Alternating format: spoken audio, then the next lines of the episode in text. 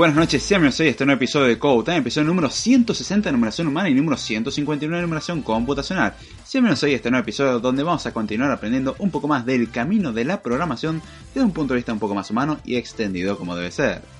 Ay, siempre me canso de repetir, en realidad no, nunca me canso de repetir de que esa intro como que no tendría que estar así, pero bueno, uno hace lo mejor posible. A ver, parece que estamos teniendo algunos problemas con el tema de la transmisión. Así que díganme qué tal se escucha, aunque técnicamente esto dice que está transmitiendo bien al mismo tiempo. Ok, cosas raras. A veremos lo que dicen. Pero bueno, eh, bienvenidos al podcast de Code Time, donde vamos a aprender un poco más sobre temas de programación. Ahora voy a explicar un poco cómo va las temáticas en este y probablemente en los próximos dos o tres episodios ya que aunque no se note increíblemente, existe una especie de un orden medio genérico por ahí dando vuelta. Digo genérico porque no está muy bien establecido que digamos, pero como que si uno lo ve a la distancia dice, ah, bueno, hay una especie de orden por acá. O puedo encontrar órdenes en partecitas a lo largo de los episodios, pero bueno, me presento, mi nombre es David Jordán, el que no me conoce, al que me conoce, sí, es esa persona que siempre se la pasa hablando mucho tiempo sobre programación y temas raros y suele quedar mal, etcétera. Pero bueno, eh, también ya para ampliar un poco la presentación, estudio licenciatura en Ciencia de la Computación en la Facultad de Ciencia Exacta, Ingeniería y Mensura de la Ciudad de Rosario, perteneciente a la Universidad Nacional de Rosario. Doy toda esa explicación para que no me pregunten si estudio en la UTN. No tengo nada contra la UTN, pero como que se aclaro que estudio en la, en la Facultad de Ciencia Exacta no es la UTN. Entiendo un poco la ignorancia que se hace esa pregunta, pero, o para querer quedar bien también, sobre todo esa última. Pero bueno, vamos a dejar claro, por ahora estoy estudiando ahí al menos. Y bueno, también trabajo desarrollando software, etc. Y la idea en estos episodios es plantear un poco mi experiencia, hacerlo un poco más relajado comparado a los episodios temáticos, eh, lo cual no significa que los episodios temáticos hayan desaparecido. De hecho, apenas termino con esta serie de episodios, entre comillas, la idea es seguir con una cierta eh, buena cantidad de episodios temáticos, que ya los tengo más o menos preparados, lo único que quiero dar primero todo esto, cuestión de tener mínimo de consistencia, aunque usted no lo crea. Pero bueno, a ver, vamos a leer los comentarios acá en el chat. El primer comentario de Google Linux que dice, vamos, y prende fuego con tres llamas. Ni dos, ni cuatro, tres. Lo que eso quiere decir, hey Google, ¿cómo va? ¿Todo bien, che? A mí no me pienso saludar. Arran eh, Arrancadonga dice, Aldo, hola Aldo, ¿cómo va? ¿Todo bien? Tanto tiempo sin saber de vos. no es como que hayan pasado menos de 5 minutos. Oscar dice, hey, con problemas técnicos se aprecia el Telegram, pero aquí estamos. Eh, sí, eh, espero que se resuelva. Al que no sepa, hay un grupo de Telegram donde se plantean tantos problemas de programación como de otros tipos y en este caso se plantea un problema técnico. Básicamente actualización de macOS Mojave que rompió todo. Otra vez macOS Mojave rompiendo cosas. Sierra anduvo bastante bien, High Sierra como que restringió ciertos permisos y fue un lío para la instalación de algunas cosas, y Mojave como que tiene problemas con las instalaciones. Como que no hay tanto lío para instalar cosas, o sea, por lo menos es la misma cosa que teníamos en High Sierra, pero ahora se agregan problemas de instalación y de actualización. Cada tanto se quedan trabadas. Lamentablemente, la mayoría de las veces la solución es literalmente reinstalar y esperar que eso funcione. Suele funcionar, pero no sé por qué, pero vino una cantidad de fallos importantes a ese respecto. Salmo acá Andrés Vargas, el cual dice: Esto es Boca. Eh, ok, supongo. por la duda, el que pregunte. No me gusta mucho el fútbol que digamos. Lindo para jugarlo. Hasta ahí nomás y de ahí además no, no soy muy fanático de andar observándolo, como que no sé, no, no encuentro mucho sentido. Sí, también podrían ser de muchas cosas que hago no tienen mucho sentido. Nunca dije que las tuvieran. A ver, dice, hola, ¿qué tal? Saludamos a Carremad que dice ese saludo. Saludamos a Romario Yabar. Eh, perdón si lo leí mal. Dice, hola David, te amo, eres un crack. Eh, ok. Nunca me han dicho palabras tan dulces de esa manera, pero Gracias. no, ya hablando en serio, gracias. He de asumir que es sobre contenido. Perdón si se me nota por ahí un poco apagado, un poco cansado. un montón de laburo hoy, así que vamos a tratar de hacer esto lo más o menos posible. De hecho, probablemente cerca del final del podcast haya alguna sorpresita, que no muchas sorpresas si ustedes saben intuir cómo viene esto y prestaron atención a episodios anteriores, probablemente entiendan lo que vaya a pasar. Y si no es así, bueno, se vale especular y ver a dónde llega. Pero bueno, gracias Romario, eh, supongo que eso es bueno. no, ya. La verdad que se recibe con muchísimo gusto. Muchas gracias, che. Redmad manda besitos. Eh, esto se está yendo de control. Ya el, chat de Telegram se fue de control. No, no, el chat de YouTube no, por favor. Dice, perdón, me tenté. está bien, está bien. Romario sonríe. Rema dice, David, te amo. De forma más hetero de la forma más hetero posible. dice, ya había Remad pidiendo un... Eh, no, no, tranquilo, tranquilo. Como que este no es el mejor lugar para solicitar esas cosas. Hay otros lugares un poquitito más adecuados. Y no a mí. Sí, les recuerdo, eso es un vaso con agua. Tengo formas sencillas de mostrarlo. Primero déjenme que deje el vaso acá. Número uno, nadie va al baño tan rápido, por si a alguien se le ocurre hacer el chistecito. Número dos es una taza. Y está frío me pasé de temperatura, está bastante frío esto, pero bueno. No tuve tiempo de preparar agua caliente para tomar un tecito, como se suele acostumbrar. Hoy como que quise tomar algo más bien frío. A ver... Eh, te pasaste, Hugo.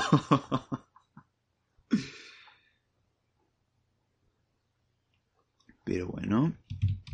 A ver, quiero ver que esto esté transmitiendo bien, porque según YouTube esto no está transmitiendo bien. Dígame si se escucha bien o no. Acá supuestamente, según OBS está todo bien, según YouTube está todo mal, y según el chat no tengo ni idea, así que les pido si por favor me pueden decir cómo va esto. Y bueno, en base a eso trataremos de ajustarlo lo mejor posible. Eh, dice Ali Ojeda, ¡Hey, che! Hace como una semana y media, dos semanas que no te veo. ¿Cómo va? si el chat de YouTube se puede eh, descontrolar, solo pídelo, querido amiguito. No, no, ya se descontrola sin que ayude Ale. Ah, por cierto, vamos a sacarte un poco de mano en este proceso. Ale, compañero de la facultad, está estudiando lo mismo, está sufriendo lo mismo básicamente. ¿Cómo ha ¿Todo bien? Hace como semana y media, dos semanas que no nos vemos, tenemos que juntarnos a charlar un rato y eventualmente ir a buscar la computadora que dejé en el departamento. Eh, la voy a necesitar para un TP. Oscar dice, este baño, eh, eh, al baño, cochino. No, te juro que no es, eh, esto es una habitación y eso no fue nada que haya liberado de mi cuerpo. Ha salido de una jarra la cual estaba hasta hace cinco minutos en la heladera, así que no es eso. Quiero creer. Dice, sí, se escucha bien. Y sí, si voy sirviendo al lado del micrófono... perdón, Vos respondiste la pregunta si se escuchaba bien, se escucha bien. También se va a escuchar muy bien que sirvo el agua por el hecho que lo hago al lado del micrófono. Romano dice, todo perfecto. Mil gracias. Hugo dice, al punto cañón va bien. Perfecto. Tapiola YouTube dice Ale. todo tranqui, ya sabes que puedes venir cuando quieras a visitar. Sí, nada más que el horario laboral me tiene como levemente restringido de la mañana hasta las 6 de la tarde. Y como que a partir de las 7, que más o menos la hora que paso por esa zona, eh, como que pinta irse a dormir, ¿viste? Y o hacer TPs de Machine Learning y de base de datos avanzada que tengo que estrenar este fin de semana y la semana que viene. Y esta semana va a ser asperísima. Pero, che, me alegro. Si en serio que pones a echar un rato, tomar unos mates, aunque sea. Hace mucho que no tomamos mate así como para charlar. Sí, ven que puedo ser un ente relativamente sociable de vez en cuando aunque técnicamente lo tengo acá en el chat del cual puede contradecir absolutamente todo lo que digo, voy a tener que darle la razón en algunas cosas. Aprovecha esta situación de poder que otros no la han visto. Ahora vos las tenés y te la he dicho. Pero bueno, eh, estamos acá para comunicar algunas cosas de programación, debug, etc.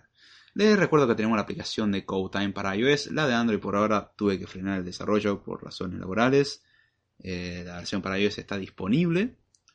También les recuerdo que hay un grupo de Telegram donde pueden hacerse partícipes para hacer preguntas de programación y de todo un poco, como por ejemplo ver cómo la conversación se volvió turbia de las nueve y media de la noche aproximadamente hasta ahora, yendo por temas filosóficos hasta cuestionamientos personales, problemas técnicos, etcétera, pero se fue levemente al cuerno eh, hasta hace un ratito.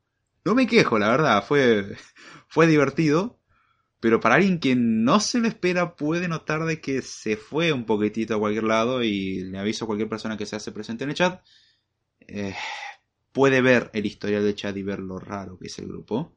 Recuerden, todos son amigos imaginarios míos, yo estoy en un psiquiátrico, con una camisa de fuerza, y básicamente con eso vamos a hacer que todo parezca tener algún sentido. Y si quieren entrar al grupo de Telegram y se preguntan cómo hacerlo, el enlace está en la descripción del video, al igual que todos los medios de contacto, Twitter, eh, correo electrónico, etc. Todos los enlaces que quieran saber están en la descripción. Si quieren contribuir pueden hacerlo compartiendo, dándole me gusta, haciendo conocer esto, comentando sobre todo, dando retroalimentación, eso está buenísimo. Y si alguien quiere y puede, se aceptan también donaciones por PayPal y, y por el super chat de YouTube. Nada obligatorio, y claramente no se vive de eso. Eso lo aclaro por las dudas. Eso al que quiere puede. Entiendo que la situación de la mayoría es complicada y no se puede, pero uno nunca sabe con quién se puede topar en esto. Eh, a Verónica Lapón. ¡Hey, Vero! Tanto tiempo sin verte. ¿Cómo va, che? ¿Todo bien? Tiempo sin verte. Bueno, técnicamente nunca terminó, pero... Tiempo sin verte presente en un chat. Mil gracias por pasar, Verito. Hugo dice, Ale sería como eh, un medio de verificación. Ale sería como el primo de Maxi. Así que mm, técnicamente sí, sería un medio de verificación tanto mío como de Maxi. Eso puede salir tan pero tan mal para nosotros. Y tan pero tan bien para él. Depende cómo quiera aprovechar esa fama. Dice algo así. Pero David es un crack. Encima humilde. Eh, más o menos. Lo de crack te la debo, pero se hace lo mejor que se puede. Ah, después te tengo que hacer un par de preguntitas. ¿Te sirvió lo que te pasé la otra vez? Ya que estamos... Sí, yo hago preguntas y cosas así en el chat o en el en vivo. Debido a que está en introducción y bueno. Al que quiera aprovechar de paso hacer alguna pregunta en este momento es bienvenida. La verdad, con mucho gusto se va a responder en lo posible. Eh, yo la verdad que ando medio colgado con el tema de la facultad, por lo menos el cursado no es el cursado regular, sino son materias optativas, entonces el cursado es medio irregular. Así que no tengo la más pálida idea si siquiera hay paro, los docentes no salieron, no sé, algo raro. Yo tengo todavía rendida estadística. Ah, le avisé. Ya arrancaron con proceso estocástico, ya que estamos así. Hacemos el TP. Dice Verónica Lopón, sí, hace mucho que no te escucho en vivo. Mil gracias, Verito, por pasar. Pido disculpas por ahí el tono medio apagado de la voz. Se llama sueño. Pero la verdad que da muchísimo gusto verte por acá. En serio. Mil gracias. Y se aprecia muchísimo que, siendo que está bastante ajustada en un montón de cosas, te puedas tomar el tiempito de pasar por acá. Aprecio muchísimo. Mil gracias, Grito. Ahora dice, Maxi sería como el antónimo de David. Somos familia y es mi deber hundirlo. che, guarda que en un rato puede venir. Está bien, estás cumpliendo tu deber. Ah. Pobre Maxi. bueno, podríamos decir que una especie de complemento. Dice, estudiando funciones cuadráticas, odio lo de buscar la gráfica en el plano, dice Oscar. Uy, qué nostalgia. Te, te digo que vas a extrañar esos temas. Yo por lo menos los extraño como no te das una idea. Tengo unas ganas de volver a esas materias y hacer todo eso de nuevo, decir, ay, qué bonito que era esto, cuando me hacía sufrir. Pero comparado con todo lo que vino, era lindo. O sea, no digo que el tema sea lindo, pero relativamente hablando era hermoso. El cielo. Dice acá Google News, no pregunten sobre Huawei. No, la verdad ya no, en serio, ya estoy medio cansado del tema. Ya como que lo quemaron mucho. De hecho, también tendría que estar hablando de la WWDC, que fue hoy, donde presentaron, entre otras cosas, iOS 13, la nueva versión de Mac, eh, actualizaciones para el Apple Watch, actualizaciones para el Apple TV, mejoras en las librerías. Y ya voy dando un spoiler, igual eso lo voy a cubrir con más profundidad la semana que viene probablemente. Y la verdad que eh, viéndolo a grosso modo y basándome en el resumen, no la vi entera porque llegué de trabajo y no tuve tiempo siquiera.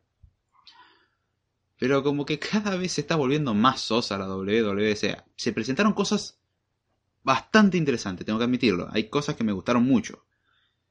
Pero también hay muchas cosas que ya mm, es más como, obviamente, campaña marketing y vamos a tratar de vender, pero cada vez lo noto menos llamativo. Cosa que en su tiempo tiraban con actualizaciones muy interesantes y ahora como, bueno, hay cosas nuevas muy buenas, pero también en general no, no es la gran novedad.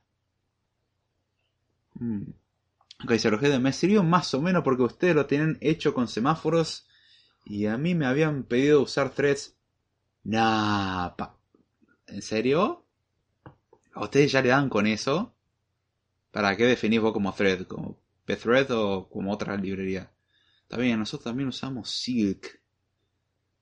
Bueno, usamos varias cosas que probablemente se hayan deprecado también o, o que directamente ha pasado el tiempo y han dicho que como que venimos hace muchos años con esto y hay que actualizarlo. Hay varias materias que están haciendo eso y y bueno, espero que más o menos algo haya, podido. Supongo que empezarán con procesos estocásticos mañana. Ah, ya están por empezar.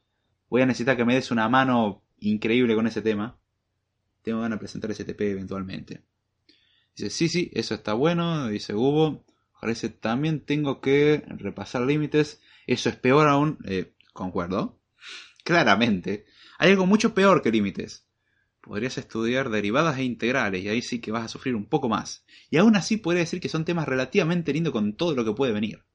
Dice, Ale, estoy un toque colgado con probabilidad estadística porque me están dando con toda estructura de datos 2. No, estructura de datos 2, no importa lo que hagas, es una materia pesadísima. No, no importa cómo la quieras llevar, es pesadísima. Hasta el día de hoy puedo concluir eso luego de haberla rendido, es muy pesada. No te extrañe de estar en la mitad de la práctica decir no entiendo nada, pero dale para adelante nomás. Vale la pena. Eventualmente.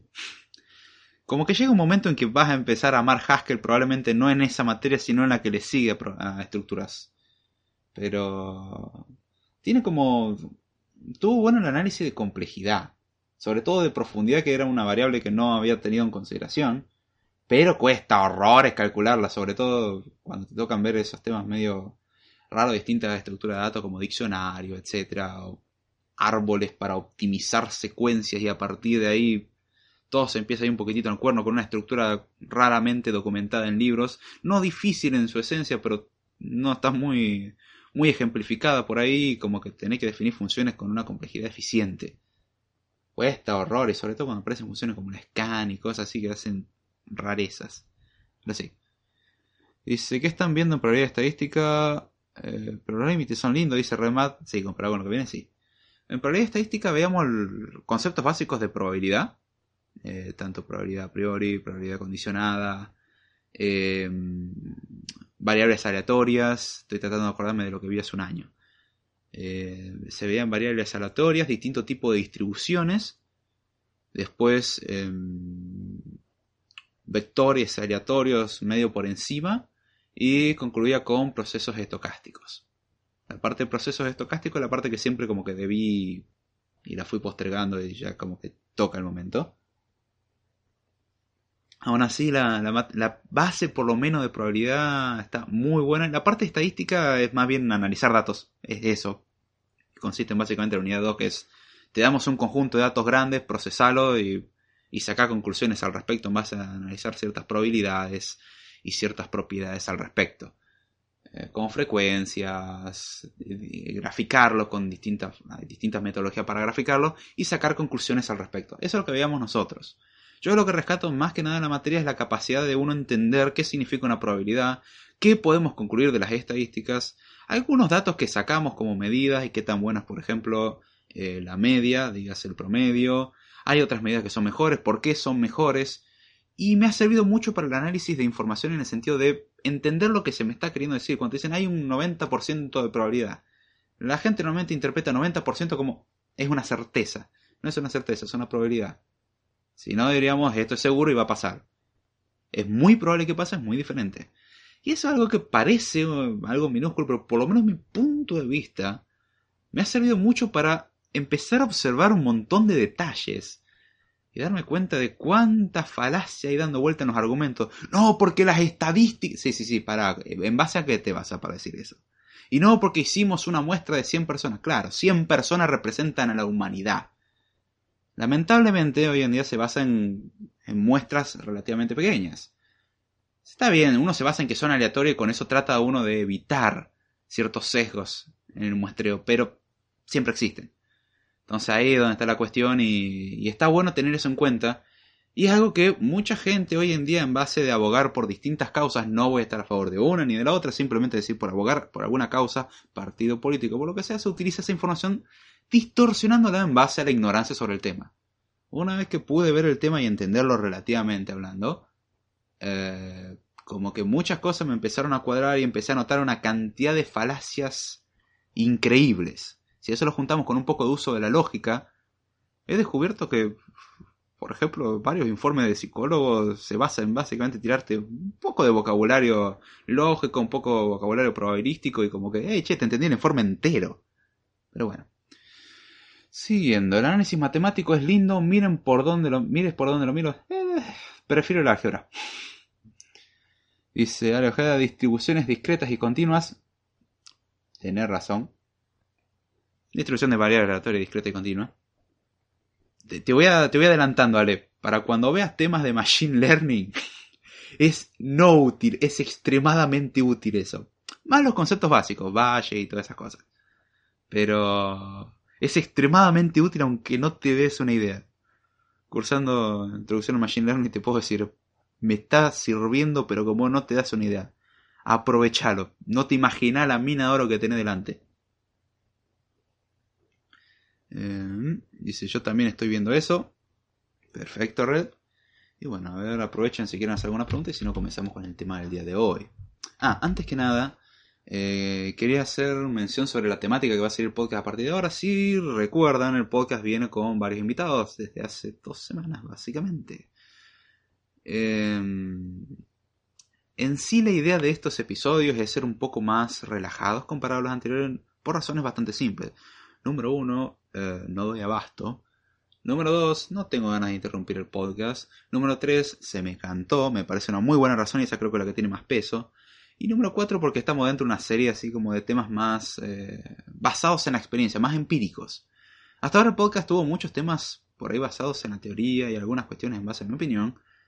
Pero la idea es expresar ya cosas un poco más prácticas. Teniendo toda esa información, la cual uno puede tomar en cuenta, poder utilizarla para algo que sirva.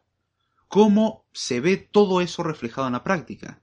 Y no es ir por ahí diciendo, bueno, bueno, vamos a ver la base de datos con algo práctico. Vamos a ver la arquitectura de una computadora como algo práctico, pues si no tendríamos que rehacer la mitad de los episodios o un duplicado de los episodios con el ejemplo práctico, cosa que algunos episodios ya de por sí dan ejemplos prácticos.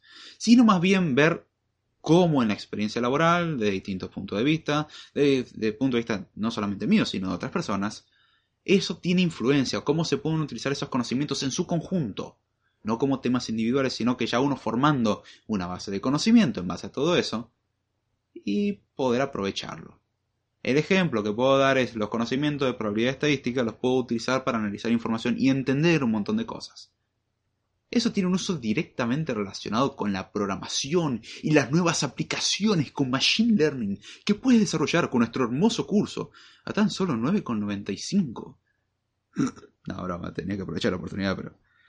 Eh, es justamente utilizarlo como una herramienta. Son un montón de herramientas. Hay cosas que uno ni siquiera va a utilizar.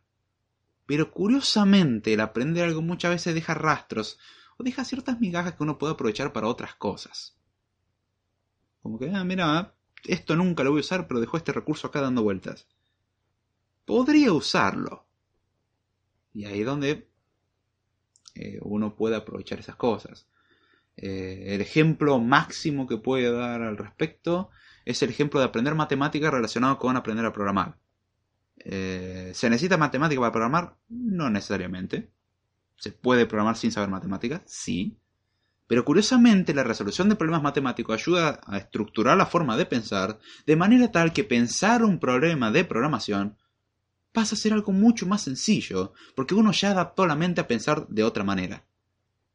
Cosa que el estándar no suele cumplir mucho. Y si Ale sigue estando en el chat, no me dejará mentir.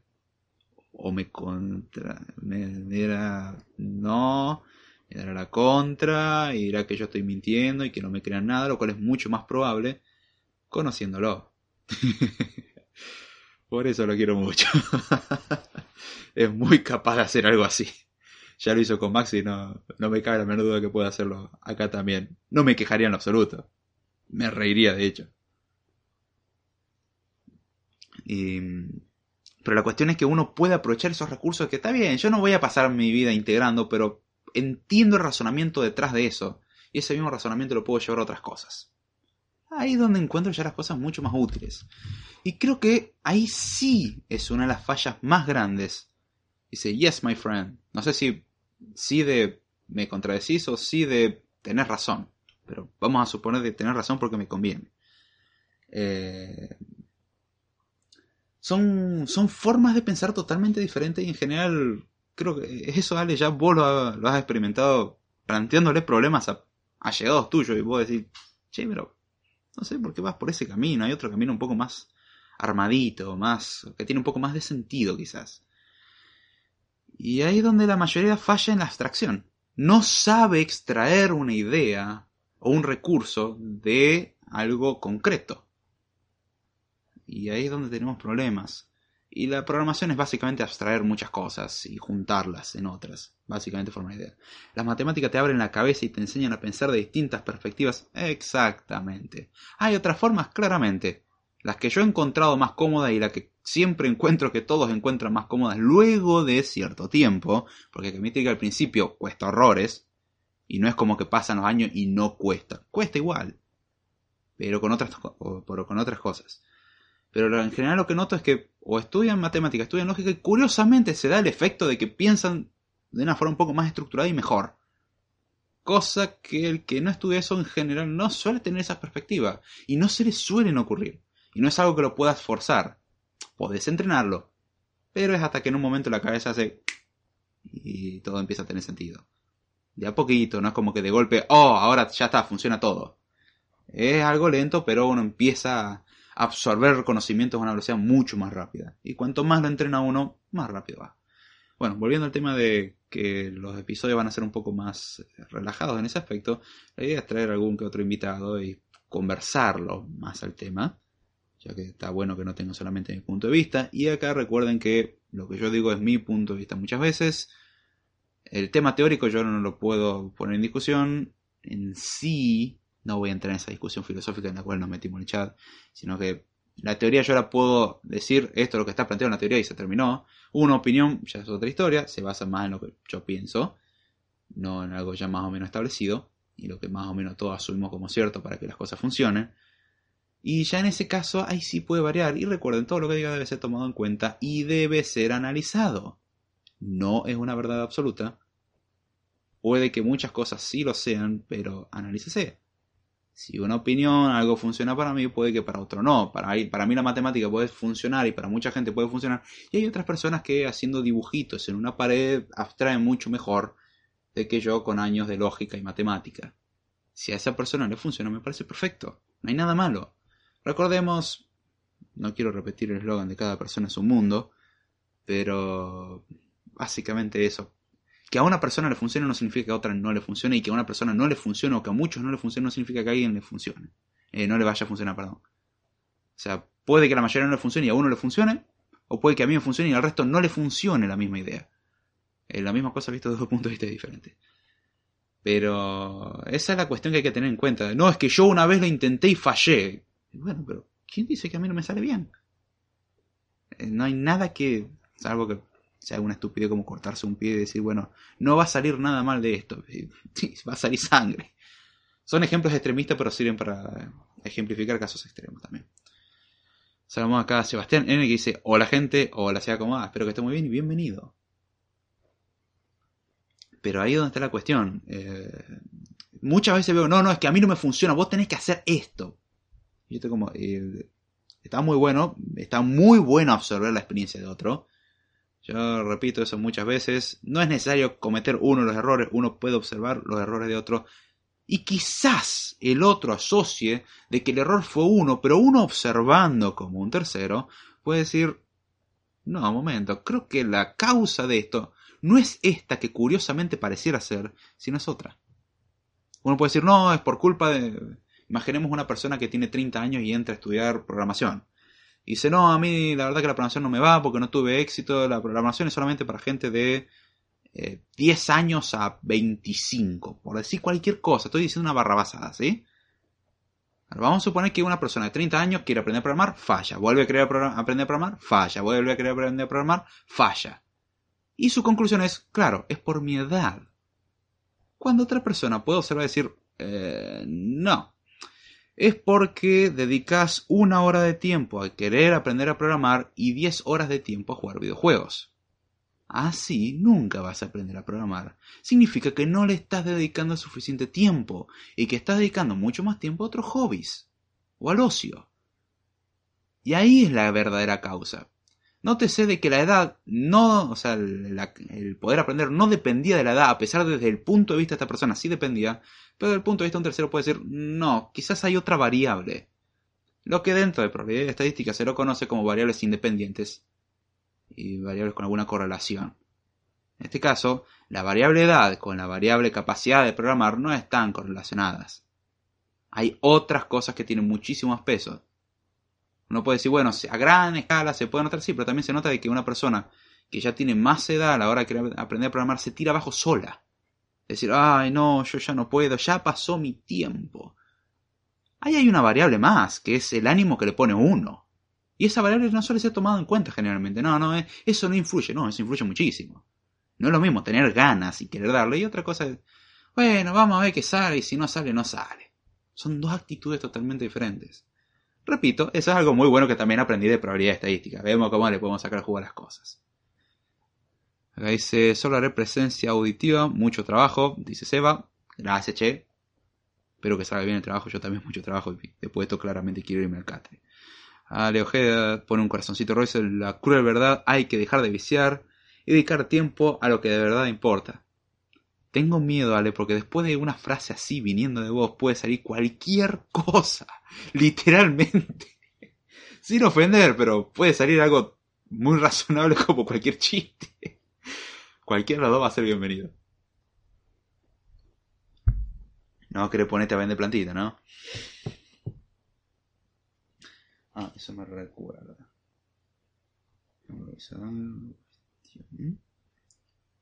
Pero bueno. Y bueno, ya luego esto. Eh, acá saludamos a Romario. Va, Romario, no saludamos. Leemos el comentario y dice: Sí, toda la razón. La actitud muchas veces define el resultado. Y es muy curioso, es la variable menos considerada.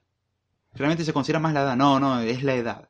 Yo veo gente de 90 años siguiendo, que sigue estudiando carrera, pero porque se le canta, no porque lo necesite. O sea, no es como, bueno, quiero terminar mi secundario, no. Quiero seguir estudiando porque sí, me gusta tener títulos, los colecciono. Yo no tengo ni uno, pero hay gente que las los colecciona. Soy abogado, soy contador, soy administrador de empresas, soy de todo un poco y quiero otro título más. Y me parece perfecto, es algo totalmente válido quizás desde mi punto de vista no, le veo el, sentido, desde el punto de vista de esa persona tiene total sentido. Pero ¿cuál es la diferencia entre eso y otra persona que dice, no, tengo 60 años y, la computadora ya, es tarde para mí? La diferencia es la actitud que le pone. Es la, es la causa, o sea, es el que mueve la mayor, la mayor cantidad de factores, por así decirlo, el condicionante más grande y el más ignorado, curiosamente. Pero bueno. Dice el jefe, hola, mucho gusto. Es verdad, yo ahora estoy viciando mientras te escucho. Como H, todo bien, un gusto. No conozco tu nombre, probablemente te conozco o no, no sé, pero dale adelante más. Redice, eso es verdad. Yo voy a hacer eso. Viciar, trabajar o estudiar, no sé cuál de las tres. Son muy diferentes. Pero bueno, ahora sí, comencemos con el episodio de hoy, pues si no, todo consiste en un divague mío. Como si no consistiera en eso. Pero bueno, vamos a suponer que esto tiene un, rumbo al menos. Supongámoslo, vamos a arrancar en el minuto 37.30. Perfecto. A ver. Y bueno, vamos a comenzar con eso el tema del podcast de hoy. Se va a hacer fuertemente mi experiencia, eso ya lo voy avisando. Así que puede variar. Y bueno, comenzando con el tema del día de hoy, la idea es hablar sobre la calidad del desarrollo de software. Quizás no vaya el punto de vista que a muchos les interese de cómo podemos comprobar la calidad de un software, qué herramientas de testing existen y qué capacidades nos brindan y qué curso el cual convenientemente nosotros vendemos y publicitamos. Podemos utilizar para aprender estas grandes tecnologías. Em, bueno, ya dejemos de hacer chiste malo y empecemos la verdad. Dice, vivir en la facultad. No, no sé si eso sea bueno, Red. Eso puede salir muy mal en muchos aspectos. Pero bueno, la idea desde mi punto de vista es hablar de la diferencia de calidad en cuanto a cómo uno le pone empeño a la calidad de un programa o a la calidad del desarrollo del software personal como el desarrollo del software empresarial, dependiendo de distintas variables en sí. No va a ser exhaustivo, van a haber un montón de variables que voy a dejar de lado, la idea es ver esto muy por encima y si a alguien le interesa profundizar sobre alguna de las variables o quiere plantear, bueno, che, te comiste esta, esta y esta variable, ¿podrías plantearlo con ese punto de vista? La respuesta es sí, claro que se puede. Obviamente que se puede, no hay ningún problema, lo único que tiene que plantearlo, ¿no? Y si quiere participar en el debate y lo que sea, bienvenido. Al que quiera hacer preguntas al respecto, bienvenido, al contrario. La idea es no ser yo haciendo bla bla bla bla bla, sino que es algo un poco más interactivo, algo que se retroalimente, que yo aprenda, ustedes aprendan, todos la pasamos bien, aprendemos, es hermoso. Eso por lo menos es algo que yo rescato de, hacer el podcast. Yo la paso bien, yo espero que ustedes la pasen bien y yo aprendo, no sé si ustedes aprenderán, pero yo aprendo un montón. Me fuerza tener que aprender un montón y al mismo tiempo aprender de la experiencia de las personas que se hacen presentes en el chat. Y eso está buenísimo.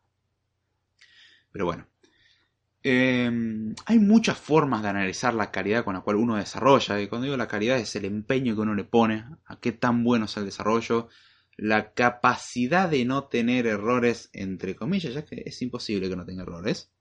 Pero bien que lo podemos acotar. ¿Cuánto tiempo uno le dedica a todas esas consideraciones? ¿Qué es lo más importante? Si sentarse a escribir código o pensarlo un poco y razonar qué es lo que va a pasar. A mí en particular tengo una aproximación que no suele gustar mucho, eso lo comenté ya por interno a algunas personas. Ale creo que lo ha vivido cuando intenté explicarle Java en su tiempo cuando aprendía Java. Después como dejó Java medio lado y, y cosas que pasan. E igual en parte lo entiendo. Em, y él trataba de crear sus propios programas y me, me hacía algunas preguntas. Y yo dado todo un planteo, media solución, y bueno, lo que tendría que acomodarlo así, así, así, así, así, así, yo crearía un módulo para esto, yo crearía el otro para acá. Y él me planteaba diciendo, che, no, no, yo apenas estoy pensando en dónde poner un botón. Y eso es malo, no, en absoluto, al contrario. Eso me ayuda justamente a tener el punto de vista de cierto. Para mí quizás ciertas cosas sean triviales, pero para alguien que está empezando, todo esto no es trivial. Y haciendo un poquitito de memoria nomás, claramente recuerdo de que yo sufrí de exactamente los mismos problemas, las mismas preguntas y los mismos errores. Y no es como que con el tiempo no existen esos errores. Ocurren cada tanto. Lo peor es que duele mucho.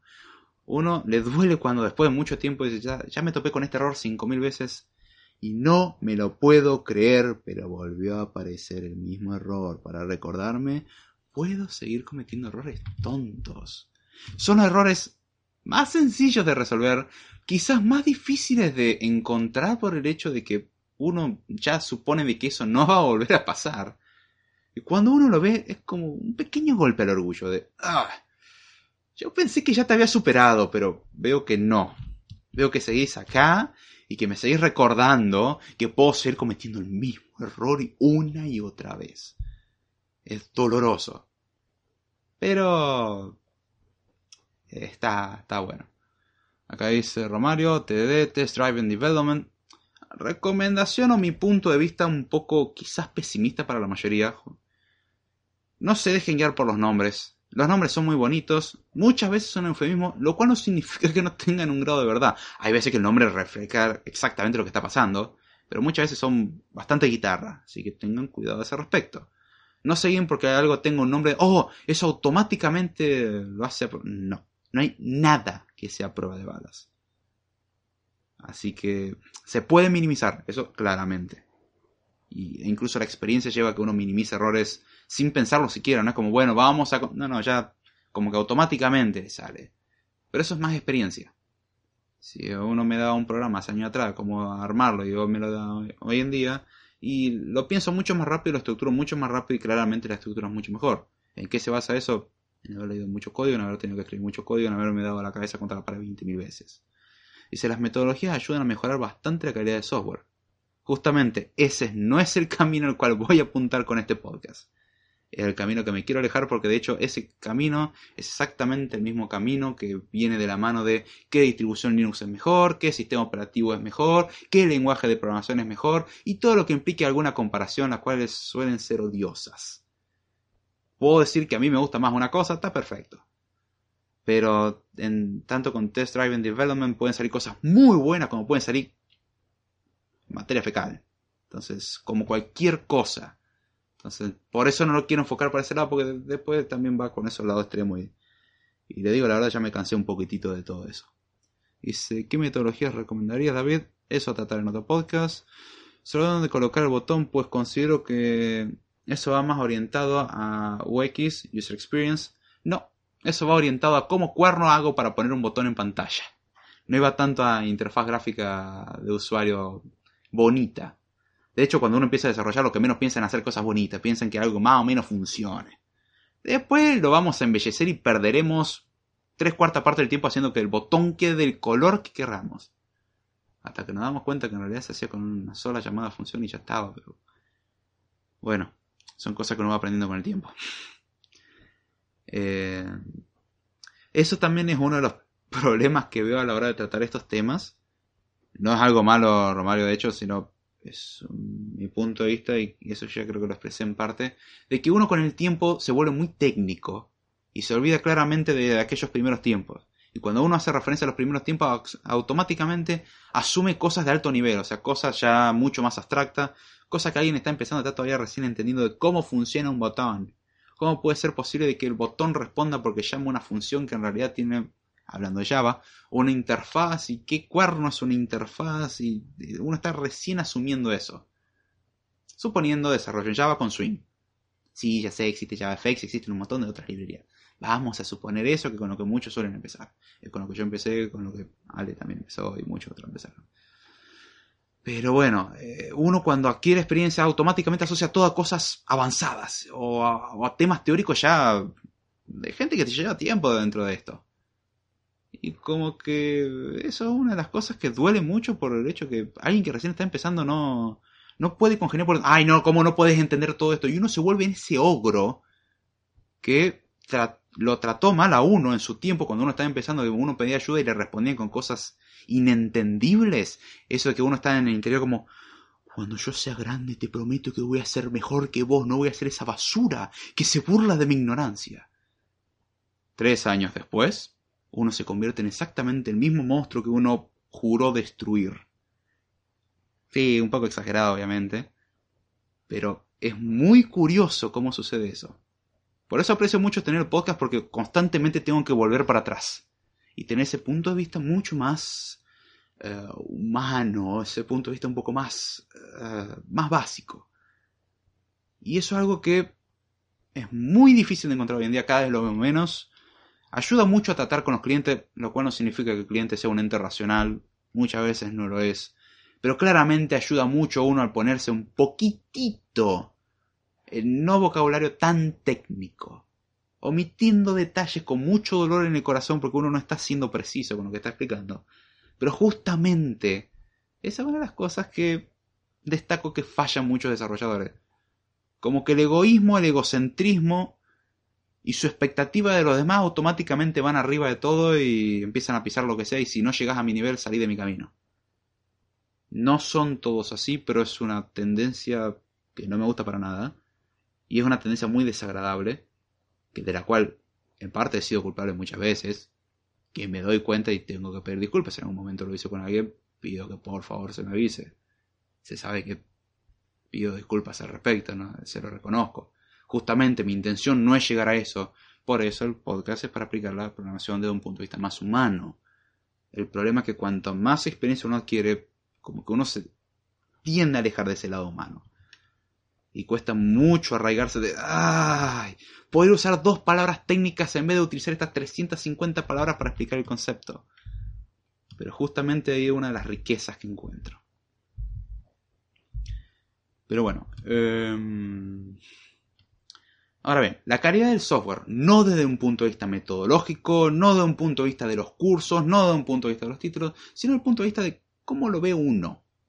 Cómo uno enfoca, cómo uno se focaliza, decir, yo quiero hacer algo bueno, quiero hacer algo más o menos, o con que si aprieto el botón, ah, haga algo, ya está bien.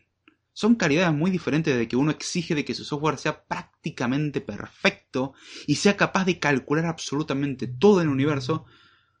Un software que apretas un botón y hace cosas aleatorias. No que calcule números aleatorios, hace cosas aleatorias, literalmente se comporta como se le canta. Son calidades y calidades. Dice Romario, egocentrismo creo que una gran parte de los programadores los pueden llegar a sentir en algún tiempo en su carrera. Sí. Es, eh, Y hoy en día con eso de ser tu propio jefe no te cuento cómo funciona. Está peor que nunca. Ahora, hace que su egocentrismo se alimente. Es, eh, ojo, no digo que el freelancing sea malo, sino que es mucho más fácil alimentar eso porque ya no tengo jefe. Yo soy mi propio jefe. Nadie está en contra mí, yo tengo el poder. Son cosas que pasan. Desagradables, pero cosas que pasan lamentablemente. Ahora bien, ¿cómo uno desarrolla el software y con qué calidad lo hace? Voy a considerar en particular dos variables de las muchísimas que podría tener en cuenta y además vemos dónde vamos a parar. Variable número uno, depende de la etapa que uno se encuentre. Si uno es principiante o si uno es avanzado. Y aún así, en estas etapas uno puede encontrarse con calidades muy buenas con calidades muy malas. Voy a enfocarme principalmente en los extremos, para ver ventajas y desventajas, porque no todas son desventajas en los extremos. Tienen ventajas, pero obviamente su costo es alto. O sea, como que tiene sus muy buenas ventajas, pero también tienen un costo. Por ejemplo, uno cuando comienza a desarrollar eso lo veo generalmente en los que empiezan a aprender programación y vienen con todo el entusiasmo, wow, quiero aprender programación, quiero desarrollar sistemas para la NASA, el CERN y alguna que otra institución educativa, todo va a ser open source y todo va a ser fantástico, voy a desarrollar 15 versiones de sistema operativo, 8 distribuciones Linux, voy a mejorar Windows increíblemente, ahora Windows va a ser mucho más seguro, voy a crear una bonita aplicación para Mac, ya que estamos voy a aprender desarrollo web, voy a hacer full stack, y voy a saber diseñar gráficamente, y voy a saber hacer un montón de cosas. O sea, entienden a lo que me refiero. Una persona que viene con el entusiasmo más allá de las nubes, se sale del planeta, se sale del sistema solar y llega al borde del universo visible. Bien. ¿Hay algo malo en esa persona con todo ese entusiasmo? Ese entusiasmo tengo que admitir que es muy bueno, pero hay que saber controlarlo un poco. El problema de tener ese entusiasmo tan alto es que genera expectativas muy altas. Y uno inmediatamente se choca con la realidad, de que las cosas no son como uno imaginaba. Ese entusiasmo tiene la ventaja en sí de que es prácticamente el combustible, la energía, lo que le da el impulso para seguir aprendiendo. Y está muy bueno mantener siempre esa energía. Pero dentro del campo de realista. El que comienza así suele tener la tendencia lo cuento porque le pasó a un amigo. Sepa entender entre niñas suele tener la tendencia de querer que sus programas sean perfectos, que sean perfectos visualmente, que cualquiera los pueda entender, que tenga 5.000 opciones, que me permita hacer de todo, que no solamente sea una calculadora, y el ejemplo clásico que doy es la calculadora, que no solamente sepa sumar, restar, multiplicar dividir, sino que también tenga potencia, sino que también tenga raíz, sino que también tenga logaritmos, que me resuelva ecuaciones, que pueda resolver polinomios, que pueda graficar en 2, 3, incluso en 4 dimensiones, que me raye, que eso me prepare la comida, y ya que estamos, me prepare la cama para ir a dormir. Sí, con ese entusiasmo arranca uno. Una calculadora que primero, bueno, está bien, tiene suma, resta, multiplicación división, más o menos funciona. Ah, pero podría ponerle raíz cuadrada. Y ya que está, podría poner elevar las cosas al cuadrado. Pero ¿por qué limitarme a raíz cuadrada? Puedo poner raíz a lo que se me cante. Pero también podría poner potencias a lo que se me cante, luego exponenciales. Y ya que estamos algo de logaritmos, no está mal. ¿Y cómo harán las cosas para derivar? Podría calcular el límite con esto. Y ya que estamos, integremos un poquito. Y así como esa pequeña calculadora, la cual servía para aprender conceptos básicos, de crear cosas con interfaz gráfica de usuario, y entender conceptos de programación orientada a objetos, o entender cosas básicas de un lenguaje de programación, aprendiendo de forma práctica, se convierte en una pesadilla, la cual nunca tiene fin, porque siempre hay algo que mejorar. A lo cual, el concepto que se suele aplicar en esto es keys, keep it simple stupid. Básicamente, mantenerlo simple estúpido o mantenerlo simple para un estúpido. A mí como lo quieramos ver. Pero es básicamente mantener las cosas simples, no sobredimensionar las cosas. ¿Qué rol tiene que cumplir esto? Este. Hagamos que, que cumpla esa función, lancémoslo y después si algún día se nos canta le agregamos más cosas. Lo cual no significa hacer desarrollo incompleto. Es hacer algo bien. Pero poner un límite en cuanto a qué le podemos agregar porque siempre se le puede agregar algo más. Y esa perspectiva suele tener también la tendencia a ser perfeccionista muy perfeccionista. Eso en particular le afectó a un amigo. Entiéndese, a mí mismo. Suelo tener un estándar de que las cosas estén bien lo más alto posible, lo cual no significa que yo pueda cumplir con ese estándar. De hecho, el problema de uno establecer un estándar tan alto es que uno no lo puede cumplir. Porque siempre hay algo que mejorar. Recomendación, controlarlo. Tener siempre eh, algo a lo cual apuntar. O sea, nunca quedarse en una zona que, eh, ya estoy bien.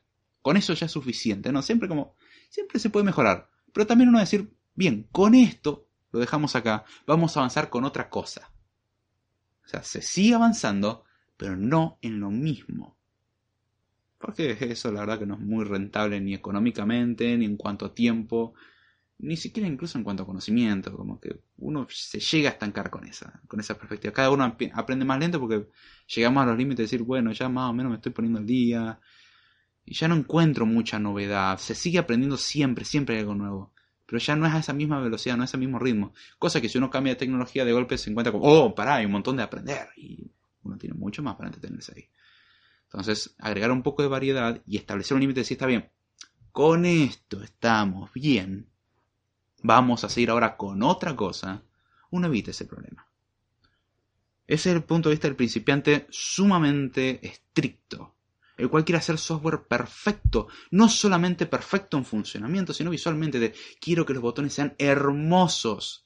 Pero al mismo tiempo uno comete el error de crear una interfaz gráfica con 253 botones, 4 text fields, 18 labels, un, eh, ¿cómo se llama? un slider. Y ya que estamos, un text area que sirva como consola donde te tiran los logs. Es decir, esto se convirtió en una herramienta sumamente compleja. Y ese es otro error de los principiantes. Pensar las cosas como para alguien técnico. Hay que pensar siempre quién va a usar la herramienta. Si lo va a usar una persona técnica, está bien, meterle 250 botones. Aún así, una persona técnica llega a un punto que empieza a usar la terminal y se da cuenta que la interfaz gráfica de usuario se la puede guardar muy bien, salvo para ciertos usos. Pero cuando alguien empieza a ser técnico, la verdad que la consola es lo más cómodo que existe, por el hecho de que uno no tiene que preocuparse por el apartado visual. Si con que más o menos te imprime la información y sea entendible y le pueda pasar argumentos, ya vamos bien. Con lo cual el diseño se simplifica mucho. Ahora, si la herramienta va a pasar a ser usada por un usuario, cosa número uno a tener en cuenta, cuanto menos botones mejor, cuanto menos opciones mejor, cuanto menos cosas mejor. Uno tendría que decir no, pero cuanto más haga mejor. Cuanto más le simplifique la vida es mejor. Pero no necesariamente cuanta más opción. De hecho, el ser humano tiene esa bonita costumbre que cuanta más opciones le da, peor se comporta. Es más feliz con menos opciones. Pero siempre aspira a tener más opciones. A ver. Eh, creo que una gran parte. Acá dice Ramón. Yo nunca. David posiblemente. Cosa que. No, guarda. El, el, palo no fue para vos, el palo fue para mí. Eh es básicamente viajar en el tiempo y decir, ¡toma! Sí, esas hermosas costumbres que tengo de viajar al pasado y golpearme. Dice Dylan Batista, dice, pregunta off topic.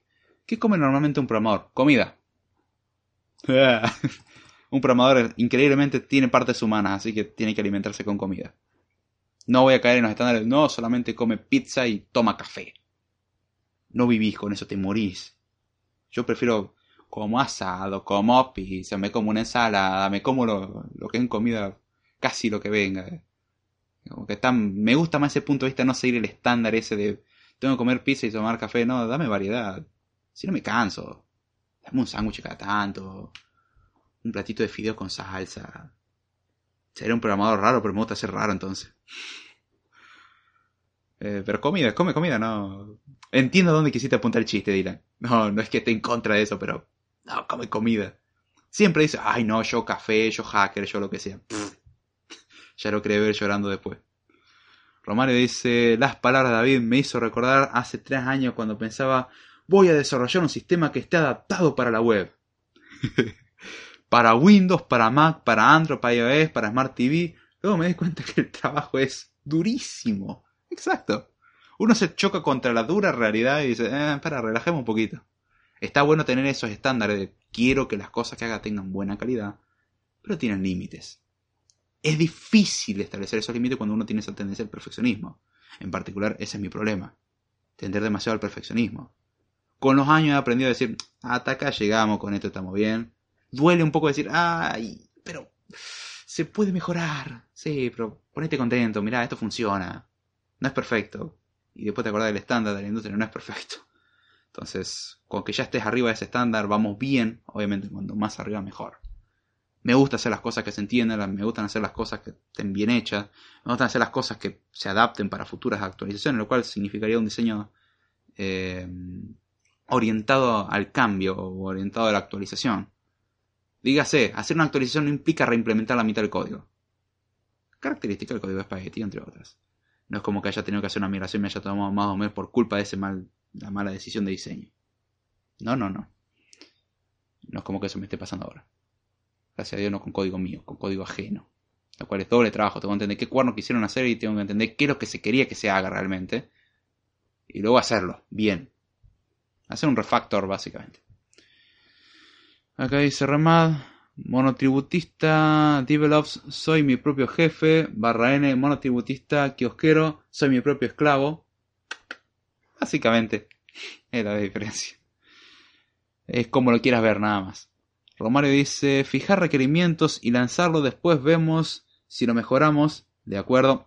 Guarda, esa frase hay que tomarla con mucho, muchísimo cuidado, porque automáticamente lo que pasa con la gente cuando le decís no hagas esto, hace exactamente lo opuesto y al extremo. O sea, no comas todo, entonces no hay que comer nada. No, no, te dije no comas todo. Come con moderación. Nada más. Hay veces que sí hay que pasar de un extremo al otro.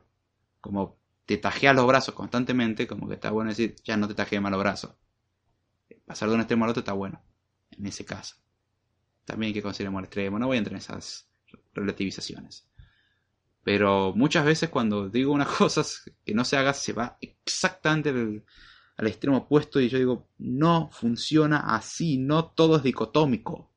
Dígase, no todos son dos opciones hay cosas que sí son dos opciones y hay cosas que no, que yo encendido y apagado, no, no, podría estar medio encendido. No, no, está encendido a un nivel menor, pero está encendido. ¿Es encendido o apagado? Ahí sí no hay duda. ¿Con qué intensidad? Es otra historia, no me, no me importa. Lo puedo discretizar así. Son dos posibilidades. Si uno lo quiere convertir en una variable continua, allá la otra persona no sepa qué complicarse la vida. Pero hay cosas que sí permiten una variación. Por ejemplo, está el que come solamente vegetales y productos de origen vegetal. Hay gente extremista que come solamente cosas animales y, y nada que provenga de vegetales directamente. Indirectamente sí, porque los animales comen vegetales, entonces bueno, ya está. Y tener, me tenés a mí ahí en el medio diciendo, hey, dame una buena ensalada, un buen pedacito de carne, y yo te juro que como re bien, ¿eh? Y si puedo repetir, mejor. Entonces, hay, no está bueno ni comer en demasía ni comer nada en absoluto. Es encontrar el punto medio. Hay cosas que se puede encontrar un punto medio. Y hay cosas que no. Hay cosas que es una o la otra y ya está. Nada más que siempre se tiende a relativizar y ahí entramos en la eh, conversión a cosas continuas de cosas que eran discretas. Eh, dice David haciendo catarsis usando al amigo como seudónimo. Más o menos. Dice, buen punto, código espagueti.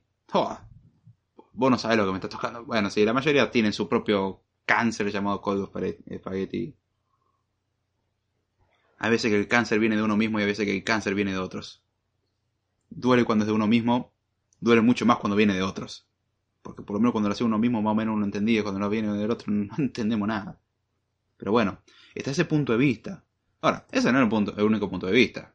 También tenemos el principiante, el cual viene también con mucha ilusión, pero le importa un pomo los estándares de calidad, le importa un pomo hacer algo que funcione bien, quiere que hacer algo eh, más o menos. Si yo tuviese que elegir entre alguno de los dos extremos por alguna razón y no pudiera elegir la persona razonable que estaría en el medio, me quedaría más bien con el, extremo de tener un estándar de calidad alto. Porque que hace las cosas con un estándar de calidad muy bajo, bueno, está buenísimo porque lanza productos como si no hubiese un mañana. Sí, pero son todos mediocres. Todos fallan, todos tienen problemas. Que de por sí todo software va a tener problemas. Todo software es inseguro, no existe algo 100% seguro. Al que diga tal cosa vive en una muy bonita burbuja, o lléveme a ese mundo de nunca jamás. Quiero vivir ahí, por favor. Lamentablemente no vivimos en ese mundo, pero sí podemos tender a mejorar. O sea, no podemos hacer cosas perfectas, pero podemos garantizar un estándar decente. Y el estándar no depende del estándar de la industria, sino del estándar que le meta uno. En el caso de un principiante, generalmente es el principiante que yo quiero ser el creador de todos los productos habido y por haber, quiero ser emprendedor y desarrollo un montón de cosas con un, hecho un colador. Y hasta cierto punto, muy limitado, entiendo esa tendencia de quiero hacer muchas cosas, pero también que uno nunca lo mejore o nunca corrija defectos, eso es un problema. Y ahí es donde está el problema. En el otro caso, nunca terminamos algo porque siempre hay algo que cambiarle. En este caso terminamos un montón de cosas muy así nomás, que fallan, pero nunca las arreglamos. El otro se la pasa constantemente arreglando cosas. Este nunca arregla nada. Entonces tiene un programa que más o menos funciona, a veces anda, a veces que no. Y la verdad que la imagen que deja eso de uno es mala, es muy mala. Yo entiendo que muchas veces bajo la presión que tiene uno, no tiene la posibilidad de lanzar algo con una calidad demasiado elevada. Lo cual ahora voy a ese punto. Acá estamos hablando de alguien que está empezando. Después voy a pasar al mundo profesional. Son dos puntos diferentes. El mundo de un principiante, bueno, más o menos. Y ese me parece mucho más peligroso porque suele ser la persona que no está interesada en aprender nada de teoría, quiere aprender cosas prácticas y sobre todo se deja guiar mucho por el marketing. Es muy guiable por el marketing y no necesariamente por una campaña publicitaria. Se deja de guiar por causas, porque alguien le comentó, se deja de guiar, es muy influenciable básicamente. Y eso es algo que hay que aprender con el tiempo a ser crítico. Es un patrón muy curioso que encuentro en mi carrera, que es una de las metas de la carrera supuestamente, además de capacitarte para trabajar en la industria, para trabajar en la investigación, es tener un pensamiento crítico. Es muy curioso que lo que menos veo es un pensamiento crítico y se dejan guiar por el primer portal de noticias que aparece y se dejan guiar por cualquier tendencia a vida y por haber. Eso es la, el esplendor de la carencia del pensamiento crítico, lo cual no significa que uno sea completamente crítico. Uno va a tener su falla siempre y hay un punto donde está bien, vamos a asumir algunas cosas. Pero llega un extremo de que todo lo que me digan es verdad, automáticamente. Es como el estándar hoy en día, veo cosas en televisión y es verdad, veo algo en redes sociales, es verdad porque lo dijeron, porque alguien con autoridad lo dijo, lo cual no significa absolutamente nada, eso es una falacia de hecho, porque alguien tenga un título no significa que sea verdad. El problema es que se le da automáticamente la validez como si fuese una verdad absoluta. Cuando nos olvidamos de otro factor más importante, es un ser humano, puede errarle como si no hubiera un mañana, no importa los títulos de doctorado y lo genio que haya sido, y que hasta ese momento en su vida nunca haya demostrado cometer un error. Puede tener una primera vez. Y la tendrá. Ese es el problema que muchos, no, no, pero le hace todo lo que hace le sale bien. ¿Y eso implica que todo le vaya a salir bien? No. Ahora, uno siempre suele fijarse en todo lo bueno o en todo lo malo.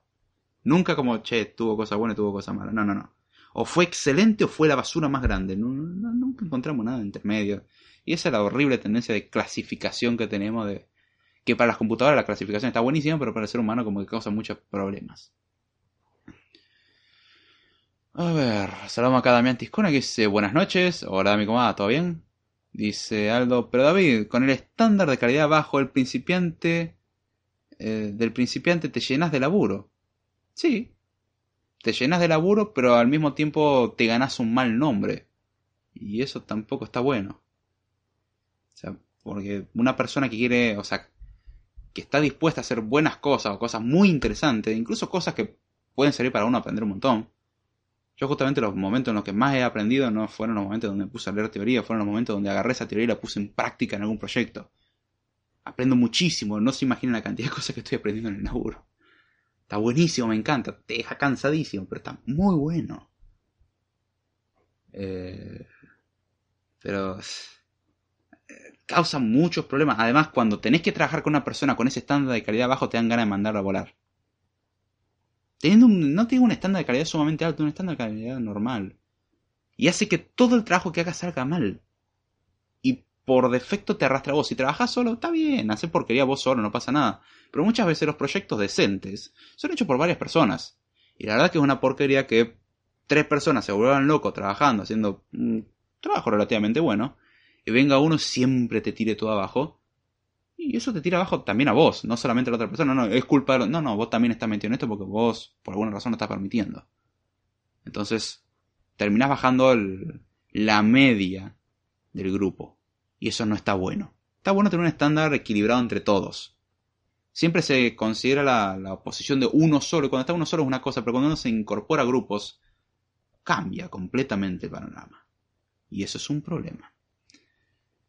Lo cual no significa de que tener un estándar, el estándar de calidad bajo de la industria no ayude. El estándar de calidad bajo de la industria ayuda muchísimo a conseguir trabajo. Es algo que suele ser ignorado, pero hoy en día con decir que más o menos sabes hacer algo y saber defenderte podés conseguir trabajo. Lo cual no significa que el trabajo sea bueno y que sea excelente y que sea excelentemente pago. No, no, no significa nada de eso. Creo que es relativamente sencillo conseguir trabajo si te sabes defender. Es relativamente sencillo. Comparado con otra rama, muy sencillo. Dice, por cierto, ¿qué es código espagueti? Pregunta Remad código como un espagueti totalmente enredado con 20.000 referencias a todos lados. O sea, es, es un embrollo.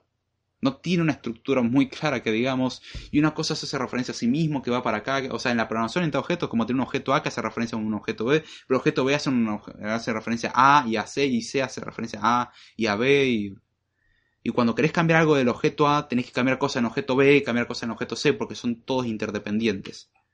Esa es una de las razones por la cual la programación de objeto de cabeza puede causar problemas. Lo cual no es inherentemente un problema de la programación orientada a objetos. O sea, no es algo que sí o sí tenga que suceder así. De hecho, se puede tener algo orientado a objetos y diseñarlo bien. Pero, vamos a admitirlo, no es la norma. La norma es que diseñan todo para, para el traste usando herencia por todos lados. Lo cual la herencia es un recurso útil en su justa medida y cuanto menos mejor. Inténtese premiar otros recursos mejor que la herencia. Pero la venta de la programación de objetos es. La programación, de objetos es la herencia. Es, es, objeto y herencia. Hay heredar. Yo la única cosa que, tengo, que tuve que heredar en mi desarrollo prácticamente fueron los componentes visuales que se trabaja bajo ese patrón que es el composite. Pero de ahí en más la herencia prácticamente no la uso. Herencia de clase, remarco. Herencia de interfaces sí la he usado muchísimo y eso sí pasa a ser mucho más útil. Comparado. Y uno puede tener ciertos controles más interesantes al respecto. Cosa que la herencia de clases no y podemos generar unos conflictos bastante horribles. Y ahí donde están los problemas.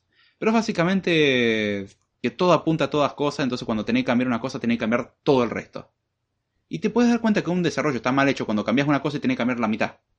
Eso está mal hecho. La idea es que si algo está bien modularizado, cambias una cosa y no afecta el resto. Hay ciertos cambios que sí van a afectar al resto, pero se minimiza muchísimo. Eh, a ver, acá dice Damián, Redmad es un código Tano. eh, Romario dice, vamos a lo profesional, eso da dinero y te evita problemas futuros en el mantenimiento. Es más o menos, buen chiste Tendría que ser así, no es así. Dice, pa, deja de guiarme. Eh, pa, deja de guiarme por el marketing, es complicado, a mí me pasa todo el tiempo. En eso el podcast me ha ayudado mucho. Lo de llenarse de laburo era sarcasmo. Guarda, no. No es chiste, te llenas de laburo por decir que sabes cualquier cosa. Hoy en día te creen cualquier cuento. Eso es preocupante. Dice, ah, tengo uno así en Pascal. Fue el trabajo grupal que hicimos. Si fuera un bebé sería un Chucky. Es un bebé hecho con bronca y apuro. es básicamente, es el desarrollo espagueti. Guarda, en una persona que está empezando yo lo comprendo. De hecho, uno no tiene el estándar, así como decir, esto es bueno o esto es malo. Pero uno a medida que va desarrollando, con el tiempo, va dándose cuenta de, che, está bueno eso de que si hago una modificación no tenga que dedicar otras 10 horas a editar el 80% del código para este cambio. Y si quiero hacer otra modificación, otra vez editar el 80% del código. Eso está muy bueno. O sea, uno va... Ahí no existen cosas buenas y cosas malas. Y mira, no sé. A mí me conviene bastante poder hacer mucho más trabajo en menos tiempo porque puedo cobrar mucho más. Porque el impacto que tengo es mucho mayor. Si vamos a ese punto de vista, yo diría, bueno, tu pensamiento es muy capitalista. Bueno, hago mucho más trabajo en menos tiempo, lo cual significa más tiempo libre.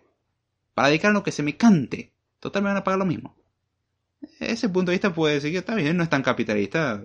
Al que le gusta el capitalismo, vaya por ese lado. Al que no le gusta el capitalismo, vaya por ese otro. Tienen para elegir. Saludamos acá a Ana Herrera. dice, buenas noches, saludos a todos. ¿Y cómo va, Nietzsche? ¿Todo bien? Hoy en la mañana está escuchando el último podcast. Pasen por el podcast de Mentes Literales. Ahí está Ani. Eh, trátenla bien, por favor. Muy bueno el último podcast. Ah, me dejaste, me dejaste picando con qué es lo que pasó en la historia. Como siempre. Qué buena esa costumbre de dejarte picando y nunca darte el spoiler. Pero pasen por el podcast de Mentes Literales. A ver si hacen cosas útiles como leer. Hay hobbies mucho más útiles que otros. No digo que no existan otros hobbies mejores o cosas así, pero en particular les recomiendo, por lo menos es productivo, está muy bueno. Y si no, mínimo pásense por el podcast, porque aunque no tengan ganas de leer, le van a dar ganas de leer, porque la historia la relata de una forma que se le dejan picando siempre. Pasen, excelente, se la van a pasar muy bien.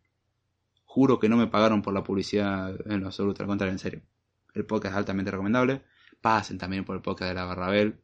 Lo siento a mí, pero te voy a hacer un poquitito de spam que hace mucho que no paso a comentar ni puedo estar en los en vivos, ni por el grupo de banda, pero los sigo escuchando en, diferido, en lo apretado que ando de tiempo, pero la verdad, cómo se extraña estar ahí, en serio. Eh, tengo unas ganas de volver los sábados a, hablar, se la pasaba muy bonito y seguí adelante también con los podcasts en serio. Pasen por el podcast de la Barrabel, por el podcast de Mitorias, donde Damián cuenta desde un punto de vista un poco más ameno la historia. Así que pasen muy bueno. Yo por lo menos la verdad la paso muy bien y es algo que hace un poco más ameno los días, la verdad. Pasado el momento de spam, no pago, lo hago en serio, voluntariamente, lo recomiendo porque me gusta mucho el contenido. Si no, la verdad, no, no lo recomendaría. Saludamos acá a Luis Castillo y dice, saludos, recién encontré este podcast, me pareció prometedor. Espero que no huyas despavorido luego de ver lo que realmente es, pero bueno, bienvenido, un gusto tenerte por acá. Espero que guste y si no, bueno, una lástima. A disfrutarlo lo mejor que se pueda. Cualquier cosita, recuerdo, esto no es un manual, la idea de acá es hacer algo mucho más ameno. Si se busca un manual, vaya un manual, es mi recomendación. No venga buscando acá temas sumamente manual y desglosar todo parte por parte y explicarlo con un manual, porque para eso tenemos un manual, funciona muy bien, fueron creados para eso. Esto es más algo ameno, más informal, eso ya lo aviso. Dice, ese código es malísimo, me sangran los ojos y se me aprieta el pecho cada vez que lo veo y no necesariamente el código, sino la carpeta donde está el proyecto. Ah, sí, no te la comento, yo también tengo un montón de código así que estoy estructurando. También dice David, ¿dónde deposito el dinero? Nada, tranquilo, ya pasaremos a su casa a buscar otras cosas. Tenemos nuestros agentes los cuales lo van a asesorar, con mucho cariño y amor. no, en serio. Al contrario. Tanto vos y Ani mencionan siempre. Y medio mal agradecido de mi parte también no mencionarlo y, realmente recomendarlo porque el hecho de da gusto escucharlo y uno se la pasa muy bien. En serio, entre los pocos podcasts que puedo darme el lujo de escuchar por el tiempo, está en eso, entre algunos más. Y la verdad, mil gracias por sigan haciendo podcast, por favor. Hagan podcast más seguido. Eso mismo me dicen a mí, yo no puedo cumplir con esa expectativa, pero bueno. Ahora bien, todo esto hablando de un principiante. ¿Qué pasa con una persona que ya lleva tiempo desarrollando?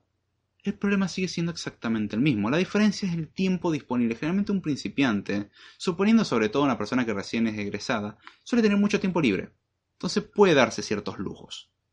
Cuando uno ya trabaja de forma profesional, hay un factor que, está bien, en el principiante puede estar como no estar, pero que el profesional suele no estar directamente, que es el factor de tiempo. Ese recurso es sumamente acotado. No hay mucho tiempo y hay que aprovecharlo lo mejor posible. Yo la verdad que extraño los primeros días de la facultad, donde sufría un montón, pero como que ahora los recuerdo y digo, ah, no puedo creer que esté por decir esto, pero fueron buenos tiempos. Uno podía dedicarse más a otras cosas, tenía más tiempo libre, podía conversar de otras cosas. Está bien que uno estaba siempre al límite, pero era otra forma. Como que se extraña lo mismo que la niñez. No fue perfecta en lo absoluto, pero estaba bueno cuando uno no tenía tantas responsabilidades. No, no es idealizar el pasado, simplemente es, es admitir de que antes no había tanta responsabilidad y ahora hay muchas más responsabilidades. Bueno, alguien que ya está trabajando en la industria o que quiere empezar a trabajar, suele tener carácter, o tiene incluso una familia, lo, que sea. Em, suele tener un recurso mucho más limitado, se llama tiempo. Y eso juega en contra y hay que saber administrarlo correctamente. Con lo cual, tener hobbies como jugar y cosas así al principio suena algo muy bonito, pero recomiendo a la larga dejar eso. Dedicarse a otras cosas también. No, significa no tener tiempos de ocio, pero también usar el tiempo de forma productiva y de forma entretenida.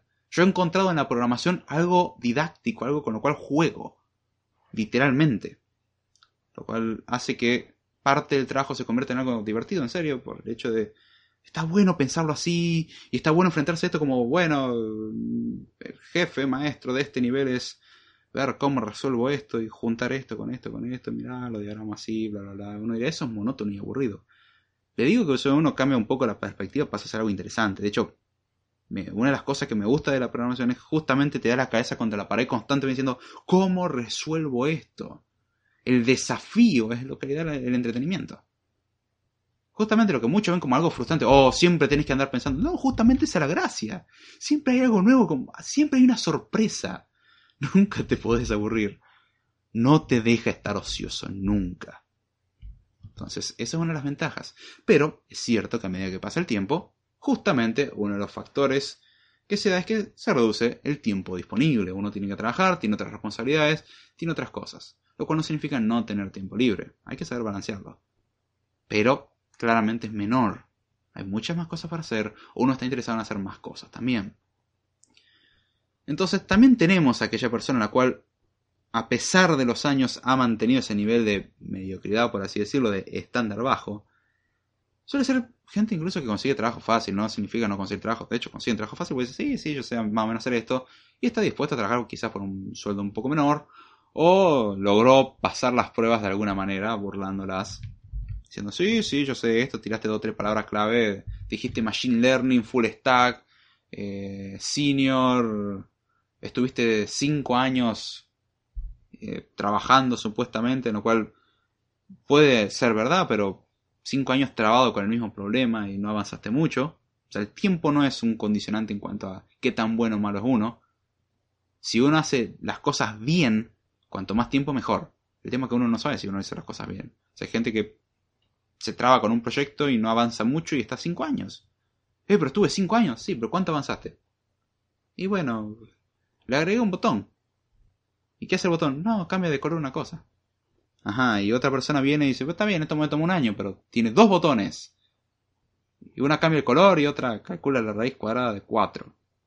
Está bien, por lo menos hizo algo más y en menos tiempo. Lo cual es una mejor señal. Sea, ahí donde está la cuestión. El tiempo no necesariamente es un condicionante en ese aspecto. O sea, no, no implica tener grandes experiencias. Pero si hace uno las cosas bien, sí. se ve reflejado más bien. Uno suele pensar, el tiempo es el que demuestra, o en base al tiempo se demuestra qué tan bueno es uno, que tiene un grado de verdad en el sentido de que uno puede observar a lo largo del tiempo cómo van avanzando las cosas, pero el tiempo no es algo que diga sos bueno o sos malo. Bueno, si estás hace 10 años versus si estás hace un año, claramente si estás hace 10 años sos mejor. No. Ahora, ¿se demuestra qué tan bueno fuiste con el tiempo? Sí, con el tiempo, obviamente. Ahí sí se usa el tiempo. Es muy curioso y un juego de palabras medio raro. La idea de llevarse de eso es, el tiempo no refleja absolutamente nada. Ahora refleja qué tan bueno fue uno administrándolo. Y se ve a lo largo del tiempo. Se ve el impacto de eso. Eso sí es observable. No es tan medible, pero podés decir, claramente se ve que trabajó mucho más en esto, claramente se ve que rindió mucho más en esto. Entonces, ahí donde está la, eh, la cuestión. Acá dice Aldo, lamentablemente me voy a quedar con las ganas de saber la sorpresa al final del programa. Igual creo que no va a venir la sorpresa. Me tengo que retirar, un abrazo a todos. Recuerden like y share. Gracias Aldo, un abrazo grande y que descanse. Acá dice Damián, Aldo saludos.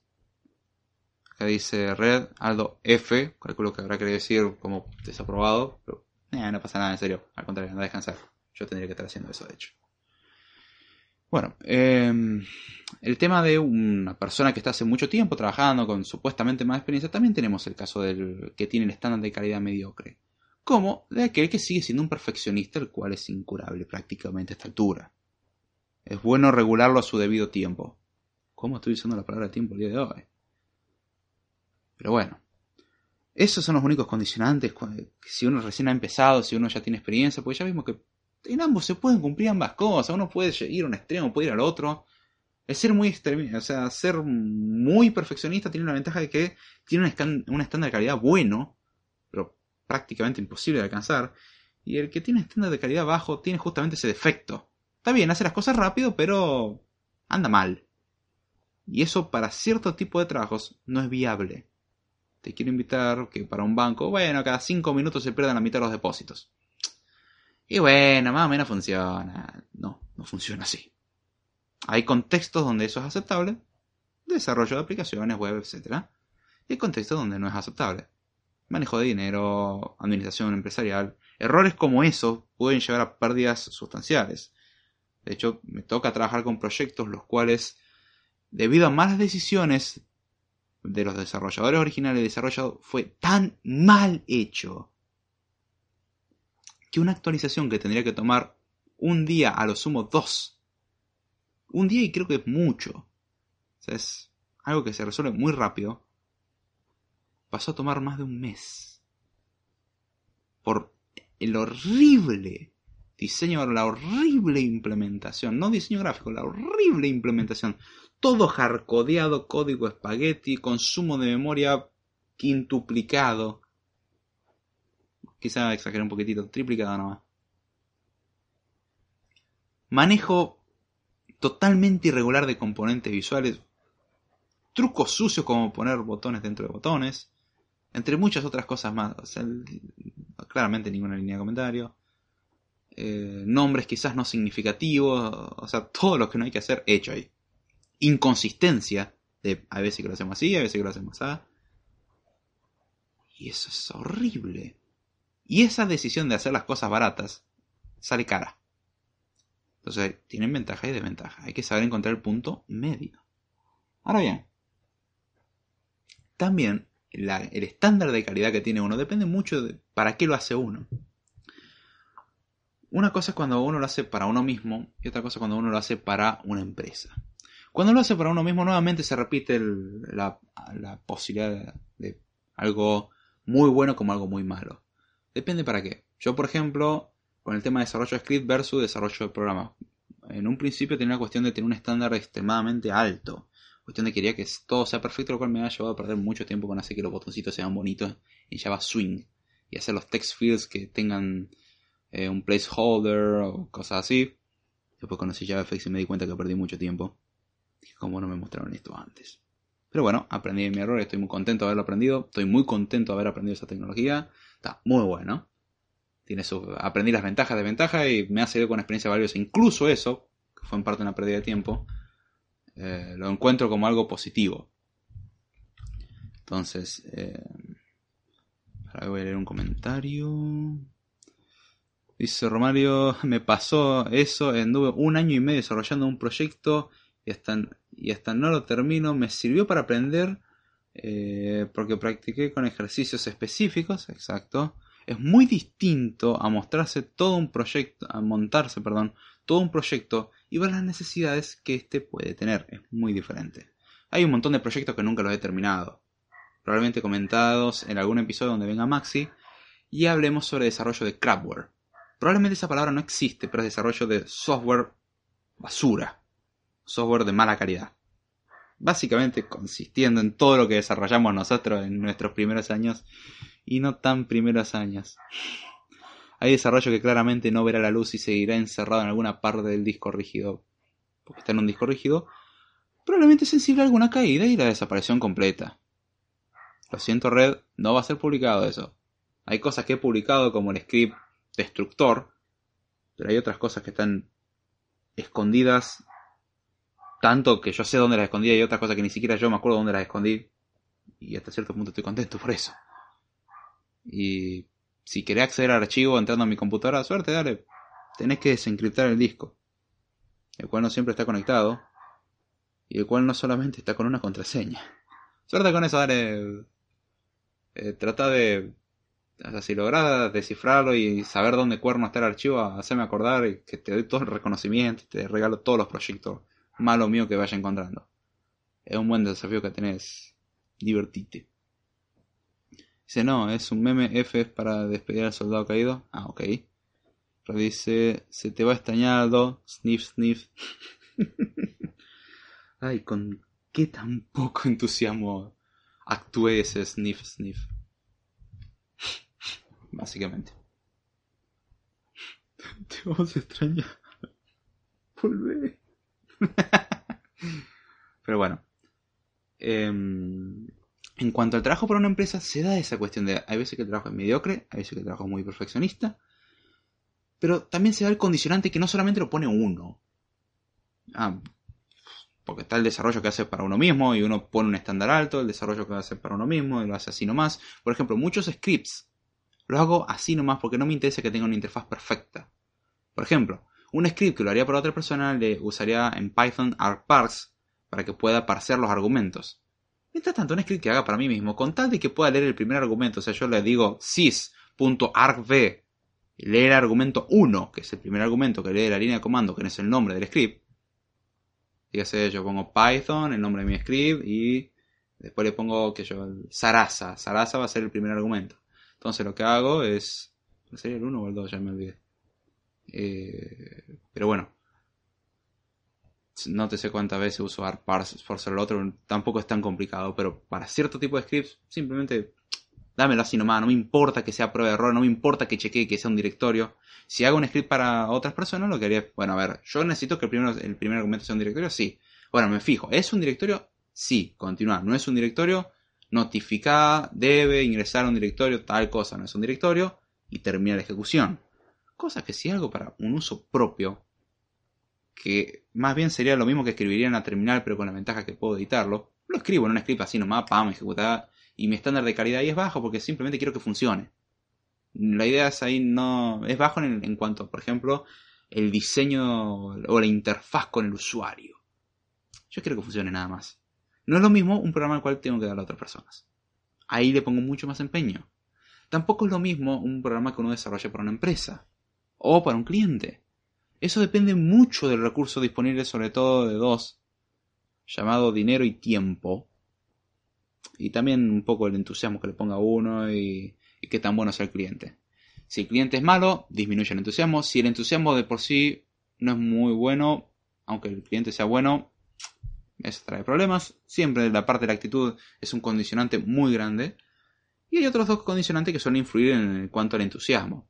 Si te pagan poco y te dan poco tiempo, y lo vas a hacer con menos ganas que si te pagan mucho y te dan más tiempo. Claramente. Puedes decir, bueno, estoy más cómodo. Así de gusto. Así como pasa en la empresa, nos mantienen cómodos y así estamos contentos. Yo no me quejo, la verdad. Eh. Es una oficina sumamente bizarra. Pero me encanta. Por eso me, por eso estoy ahí. Y de paso aprendo, está buenísimo. Desde ese punto de vista sumamente positivo, me pagan por aprender.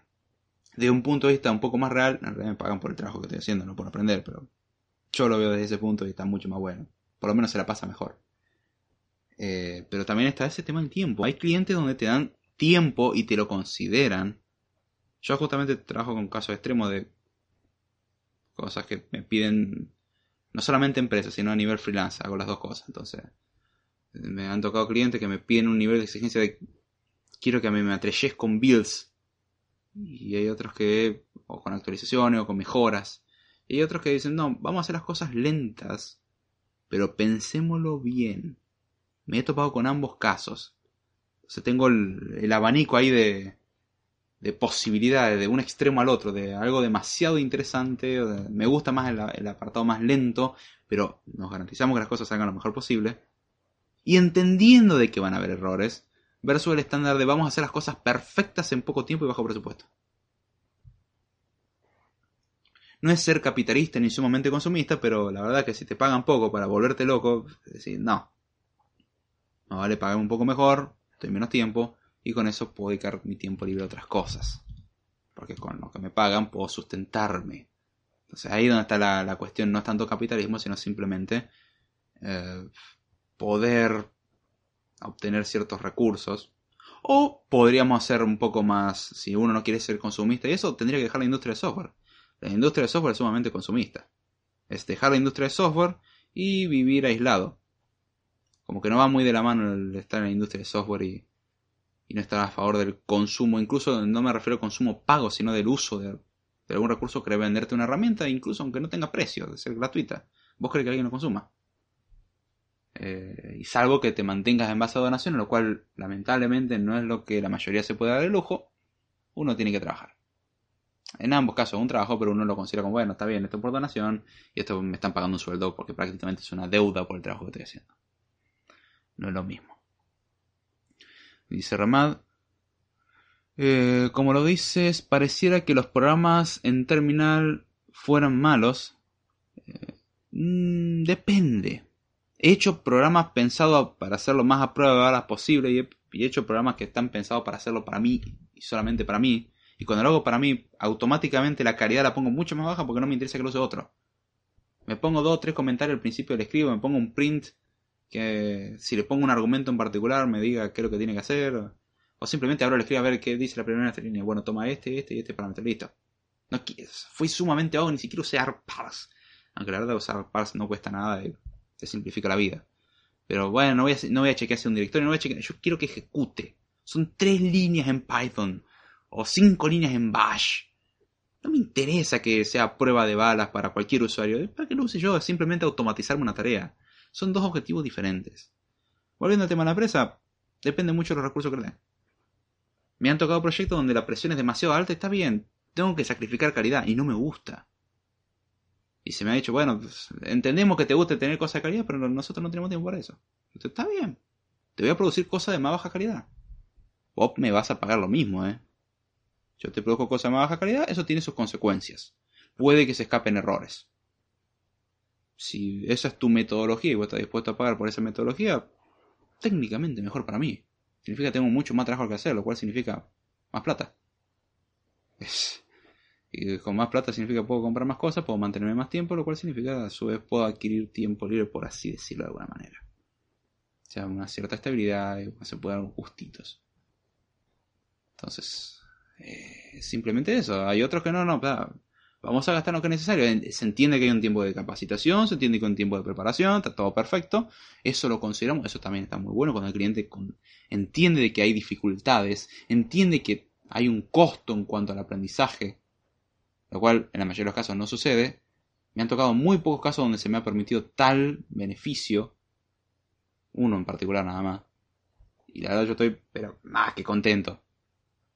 Y hay otros casos donde se me ha permitido, bueno, vas a trabajar un poco más bajo presión. Entonces también varía mucho dependiendo de la presión que le pongan sobre uno. La presión de tenemos poco tiempo y poco presupuesto y bueno, lo que sale sale más o menos. No se pretende algo de una super alta calidad. Uno puede decir, y en ese aspecto me gusta ser sincero, sé que el ser sincero automáticamente mata la mitad de las posibilidades de venta, por no decir el 90%, pero es, mira, Frago, te voy a ser sincero, no te quiero mentir. Si vos pagas eso y vos me lo pedís en este tiempo, lo que va a salir es esto. Dice, no, pero no puede ser, hay otro que me cobra más barato, anda con el otro. Te lo acepto completamente, es válido. Yo no estoy para obligarte a nada. Yo prefiero evitar problemas justamente. Y en lo posible lo dejo que quede firmado eso. Cuestión de que en cualquier momento, no, pero Ahí está, ¿eh? Vos dijiste que estaba así y así es esto. Vos querés lío, yo tengo el papel firmado. Básicamente. Entonces tenemos ciertas variables las cuales pueden influir, como ser presupuesto, el tiempo, el interés que le ponga a uno, porque quizás uno está bien, trabajo en esto, pero la verdad no tengo ganas. Versus, che, está interesante esto. Cuando uno le pone interés claramente, eh, todo cambia. Incluso aunque haya un presupuesto bajo, incluso aunque haya poco tiempo, cambia completamente la forma de trabajar. Estar cómodo en la forma de trabajar está bueno.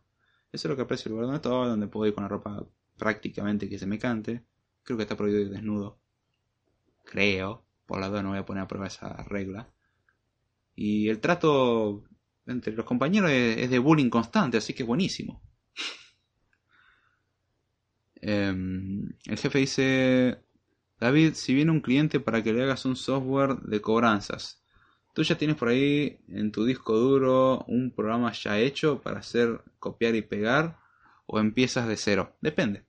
Depende muchísimo de lo que quieren hacer. Hay veces que el programa es bastante sencillo lo que piden. Hay veces que piden cosas mucho más grandes de lo que parecen. Entonces depende muchísimo. Esa es la cuestión. En particular no he hecho un software de cobranza hasta el día de hoy. Eventualmente me va a tocar hacerlo. Técnicamente como que en mucho desarrollo he embebido y he tenido acceso a muchos sistemas de cobranza. O sea, trabajar tienes los gajes de, está bien, tenés que tocar la, mugre de otro, el código de otro, pero también te toca el, el aprender de ese código. Sin ir más lejos en una aplicación que estaba haciendo, incorporé un par de cosas, o sea, había que mejorarle características. Y me inspiré descaradamente en software que yo desarrollé para mí. Básicamente tomé las cosas que desarrollé para mí y dije, es justo lo que necesito. ¡Pum! Adentro. De la misma forma, me he inspirado en software ya desarrollado. Eh, me gustó esta forma de solucionar este problema. Me pareció elegante, me parece algo bueno, ahorra memoria. No lo había tenido en cuenta. Lo voy a tener en cuenta. Así me ha, me ha pasado, por ejemplo, con cosas en iOS, yo he inyectado conocimiento mío. En cosas de Android he adquirido conocimiento de otros. Entonces es ese intercambio muy curioso que el trabajo te brinda. La experiencia también te brinda. Pero muchas preguntas que me pueden hacer, la respuesta va a ser depende. Eso ya lo voy anticipando. Las necesidades son muy variables y el problema es que generalmente la gente piensa que es un estándar. Los sobre cobranza funcionan totalmente iguales. No.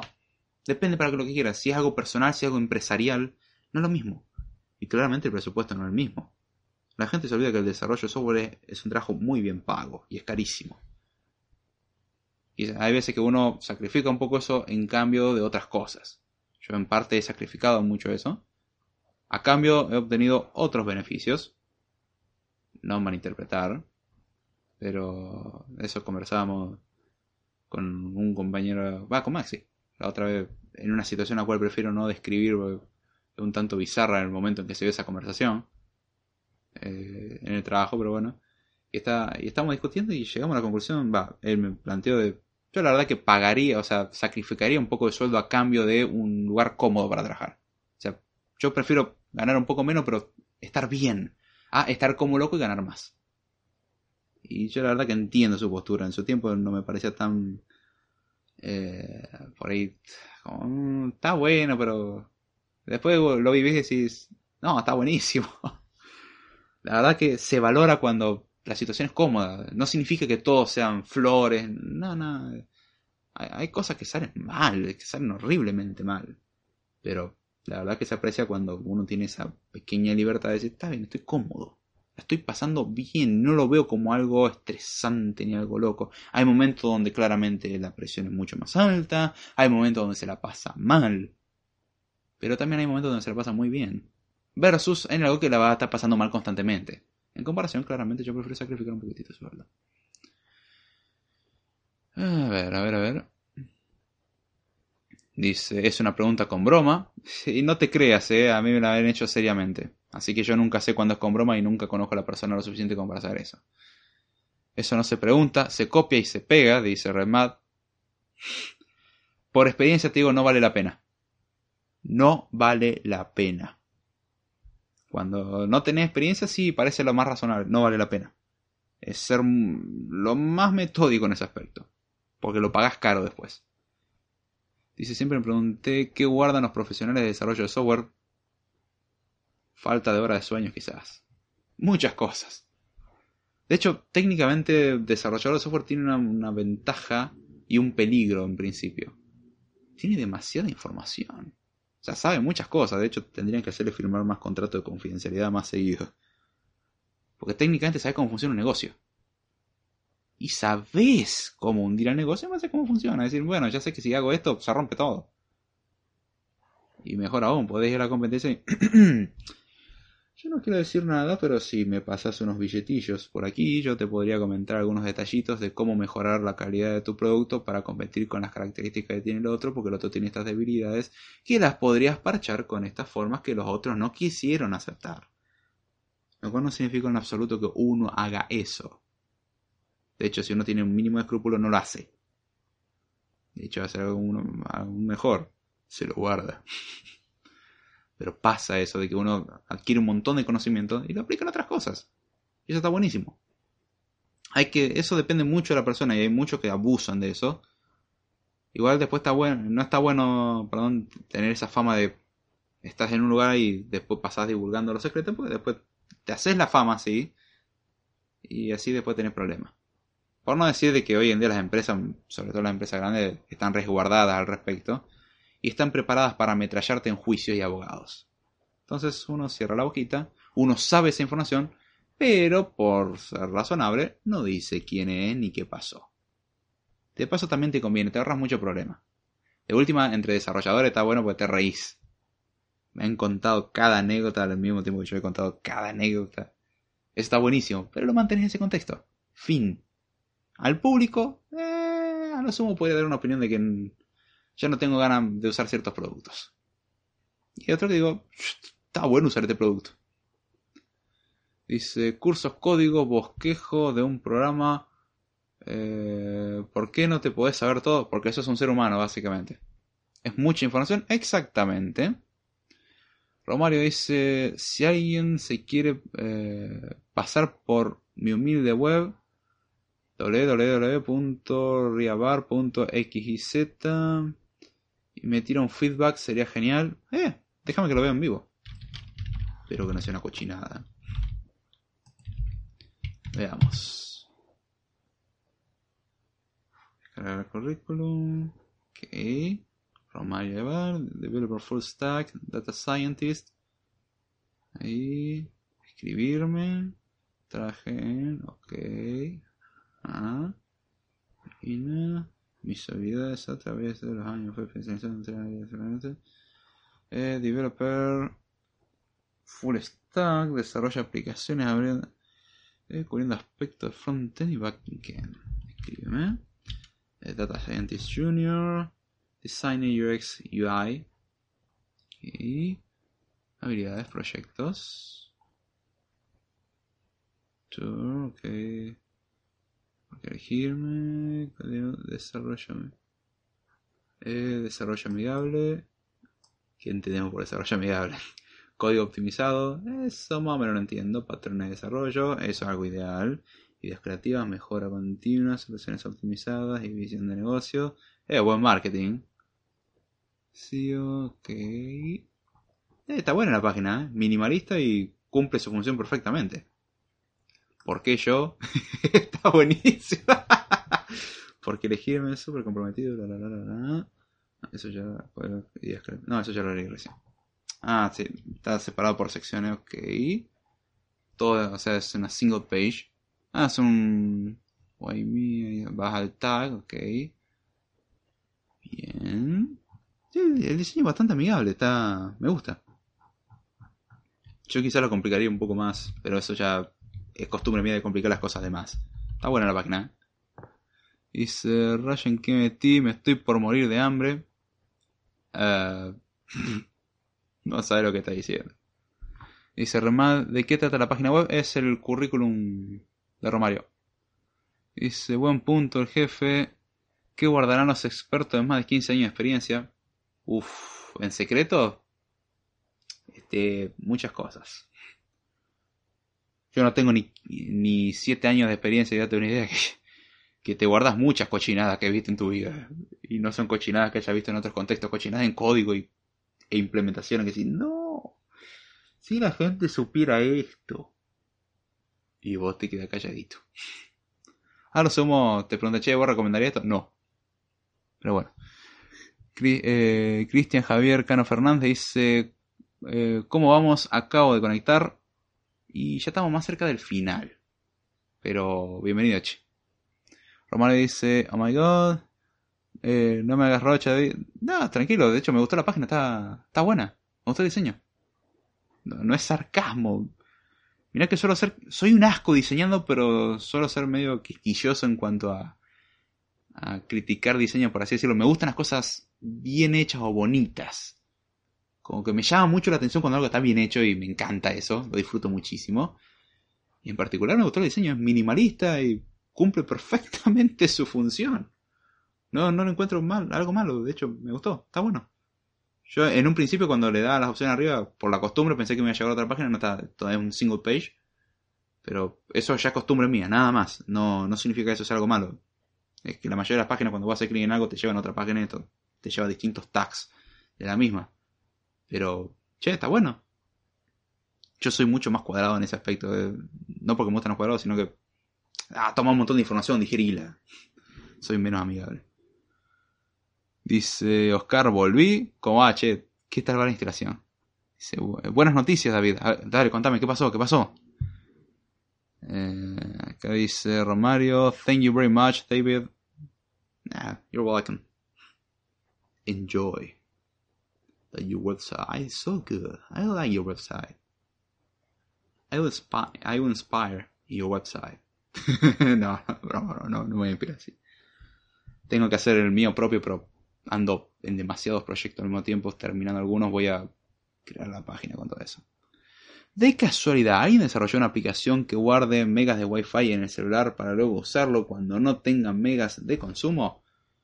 Eh, me pareció una idea fantástica y buenísima, e imposible de implementar, pero está bien. Si quiere desafiar las leyes de la física, dale para adelante.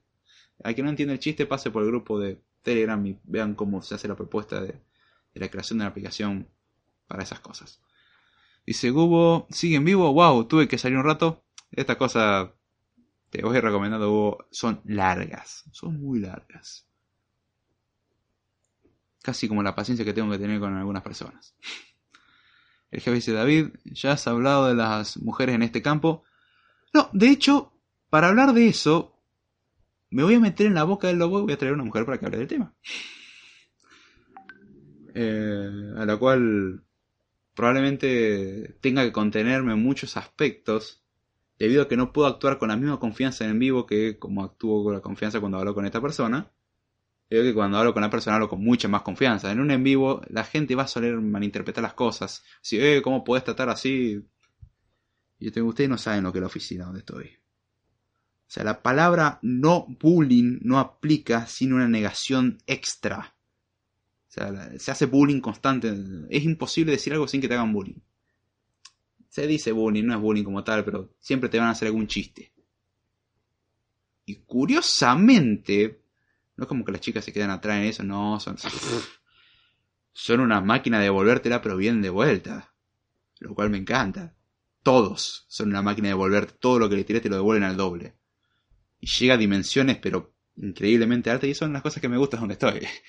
Que podés hacer cosas en chiste y la gente entiende que se quedó en ese contexto. Nadie lo lleva más allá y cuando se ve que la cosa se fue de la mano, se frena. Fin. Y bueno, para eso voy a traer a esta persona, tratándolo de una forma más formal, de paso, eso va a ser un chiste. Eh, interno, el resto no lo entiende, yo sí lo entiendo. Yo y la otra persona lo vamos a entender y justamente sobre eso voy a traer un punto de vista no tanto enfocado en la informática, lo cual es un tema sumamente controversial y probablemente con eso me gane el odio de la mitad del mundo. Como es, cuando hablas de esos temas es imposible quedar bien. Pero bueno. Eh, no, todavía no, de hecho, pero justamente tengo que traer al menos una al podcast que dé unos pequeños comentarios al respecto. Installation successful. Dice, oh, so good. Qué bueno, acá. Dice Red, eh, Redmad, uh, David está nervioso. Te digo en serio, yo agradezco que no existan cámaras ni grabadoras de audio en la oficina. Yo agradezco sobremanera que eso no exista, o por lo menos no me lo hayan dicho hasta el momento. Porque yo creo que si ponemos a un abogado adentro viendo la situación, se derrite al ver que nadie hace denuncias por, por las causas que hoy en día se denuncian. De no, esto es maltrato, esto es maltrato psicológico sobre todo. Como que psicológicamente hablando no estamos bien en ese lugar, pero después nos acordamos lo que comentamos en el podcast pasado de que nadie que trabaja en el campo de la programación está completamente estable. Entonces, con eso superamos todo, estamos todos contentos, nos reímos un ratito y ya está. Sabemos interpretar la información. Ya quisiera poder hacer lo mismo con el resto. Porque creo que todos aquí somos varones hablando ahora. No, existe una realidad que lamentablemente la gente no quiere admitir y es que la, mayoría que se dedica a esto es hombre. No sé por qué existe esa negación de la realidad. Las causas de eso y si eso está bien o mal es otra cuestión. Pero lamentablemente no sabemos separar las cosas y consideramos que todo es una sola cosa. No, no, son temas diferentes. Una cosa es lo que podemos observar y generalmente acá en el en vivo sí suelen ser puros hombres, salvo Annie que pasó hace un ratito y Vero. Eh, la cual aprecio que a pesar de que yo le esté hablando en, algún idioma asiático para ellas, eh, hayan pasado al menos a saludar, la verdad que se agradece muchísimo. Em, pero en general sí, y también está la tendencia de que la mujer suele ser mucho más contenida en ese aspecto. Son temas a hablar, ¿no? No suele darse a notar también por el hecho que apenas se sale alguna, tenés como una hilera del 90% hombre detrás como, hola, ¿Cómo estás? Entonces como que quieren evitar esa experiencia desagradable. Yo vine a aprender, yo vine a, hacer cosas útiles, no a socializar. Entonces ahí es donde está la cuestión. Eso es un condicionante que se suele ignorar. Como no, no, es... Eh, como, que no, no hay mujeres, no, hay muchas mujeres nada más que muchas veces no se hacen presión, o sea, no demuestran que están en eso. Pero Estadísticamente hablando, sí, son menos. Las causas es otro tema. Eh, dice, porque creo que todo aquí sigue eso, ¿cierto? Cuando hablo de eh, paciencia con la gente, se refería a mí, lo acepto. No, no es con vos, te juro, no es con vos. Con vos es una de las personas con las que menos paciencia tengo que reflejar, en serio. Bueno, yo hablo de otro tipo de paciencia que tengo que demostrar. Eh, Romano dice, me, se puso nervioso me parece. No, de hecho te puedo demostrar que no. Justamente no con la persona que estaba pensando invitar, puedo invitar a alguien peor todavía que esa, esa persona se me puede hundir levemente más. Porque hacemos bromas más pesadas. Está buenísimo. En este momento tendría que estar Maxi para decir sí, tienes razón. ah, y si no entienden lo que estoy haciendo referencia, pasen por el podcast anterior, porque en el podcast anterior eh, hay referencias a esto. No a la temática en particular, pero a la participación de mujeres y este mm, leve bullying dando vuelta. Dice muchos peludos, perdón, machos peludos. Eh, sí, supongamos. Hugo dice, bien ahí, sí, sí, el ambiente, según lo que eh, sea a veces, se menosprecia y demás y se observa demasiado en todos los sentidos, pero más lejos de eso tiene lo mismo o mejor eh, capacidad. Voy a meter un poco en el tema sin tener que meterme en realidad. Hay dos cosas que hay que separar. Una cosa es el trato de la gente hacia y otra cosa la capacidad de. Dígase, el trato de un jefe, por ejemplo, o de un encargado lo que sea, hacia em, una mujer y otra cosa es su capacidad. Eso no, no absolutamente ninguna correlación. Hay hombres mucho más capaces que mujeres y hay mujeres mucho más capaces que los hombres. Es imposible decir las mujeres son mejores y los hombres son mejores porque esa es la estupidez más grande que existe, es estandarizar. Y no hay un estándar, hay gente que es muy buena y hay gente que es muy mala, hay gente que entiende la programación así hay gente que le cuesta una eternidad. O sea, no hay, forma de decir, eh, la, podemos desde última, si querés, promediar y aún así no es muy cuantificable que digamos. Y si no es cuantificable, la verdad que no nos sirve mucho hacer la cuenta porque probablemente no refleje la realidad. Ahora, lo que noto generalmente en el trabajo con personas que realmente trabajan desarrollando software, el comportamiento de la mujer suele ser mucho más desinhibido, al igual que el comportamiento del hombre, y no en un sentido sexual ni nada similar, sino simplemente de que les importa un pomo eso. Justamente no observan de, es porque es mujer o es porque es hombre. No, simplemente les importa un pomo y trabajan. Lo cual estaría muy bueno que se tome esa perspectiva.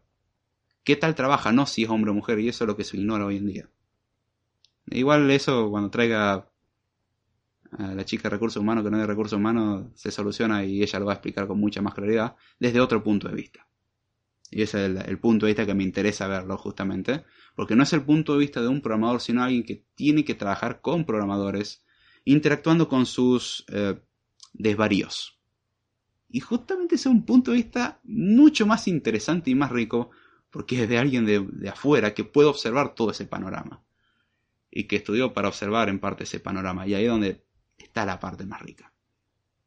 Dice, uh, formal. Eh, ya te digo, el día que salga alguna grabación de la oficina nos hundimos todos. Todos los presentes en la oficina. Qué buen lugar. Si bien ahí el ambiente según lo que ves. No, eso ya lo leí. Formal dice: Yo discutía con profesora, ingeniera en tecnología de información y comunicaciones y programación. E hirió mi honor. Me sentí inútil. Ese es el problema. Se suele atacar a la persona, se suele atacar al sexo de la persona. Y cuando hay algo que parece que cierta gente no tiene la capacidad mental de separar. Una cosa es el sexo y otra cosa es la capacidad para hacer ciertas cosas. Hay cosas donde la mujer claramente va a ganar. Invito a, a un hombre a amamantar a ver qué tal le va. De forma natural. Y sin ninguna droga ni nada más. Le invito a ver cómo le sale eso. No le va a salir mal entendemos la, el amamantar de forma normal, ¿no?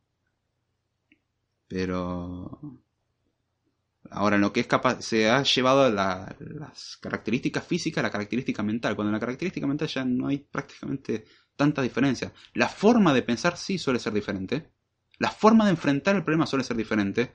El problema es cuando comparamos dos cosas diferentes que se intenta ver cuál es mejor, cuando eh, son justamente diferentes, no las podemos comparar. Los criterios son diferentes. Y si tenemos criterios diferentes no hay comparación. Entonces, como que nunca se logró esa separación entre ciertos puntos. Y eso es lo que me demuestra la poca capacidad mental de algunos casos. Digo, está bien, decir lo que quieran. No, va a cambiar absolutamente nada. Eh, dice Ramiro. Lo leí. Mujer donde cara de eh, marinero. Etro después de un año en alta mar. Sí, sí. Eh, ya hablaste de iOS 13 y demás. No, eso es el lunes que viene, de hecho. El lunes que viene hablo de la WWDC. Perdón por las comas, no pasa nada. Eh, yo no comprendo la programación, pero aún así me gusta estar aquí, dice Oscar. Eh, eso me gusta que haya gente que no tenga la, la más mínima idea o no sepa mucho del tema y aún así, por alguna razón, le guste sufrir. Gracias. Y no es sarcasmo. Gracias, en serio. Aprendo aunque sea en algo. Eh, che, aprendes también en la facultad, no, no vengas así. Dice Redman, mmm, no sé, yo creo que esa gente que habla así no tienen trato real con otro género. Eh, no entendí.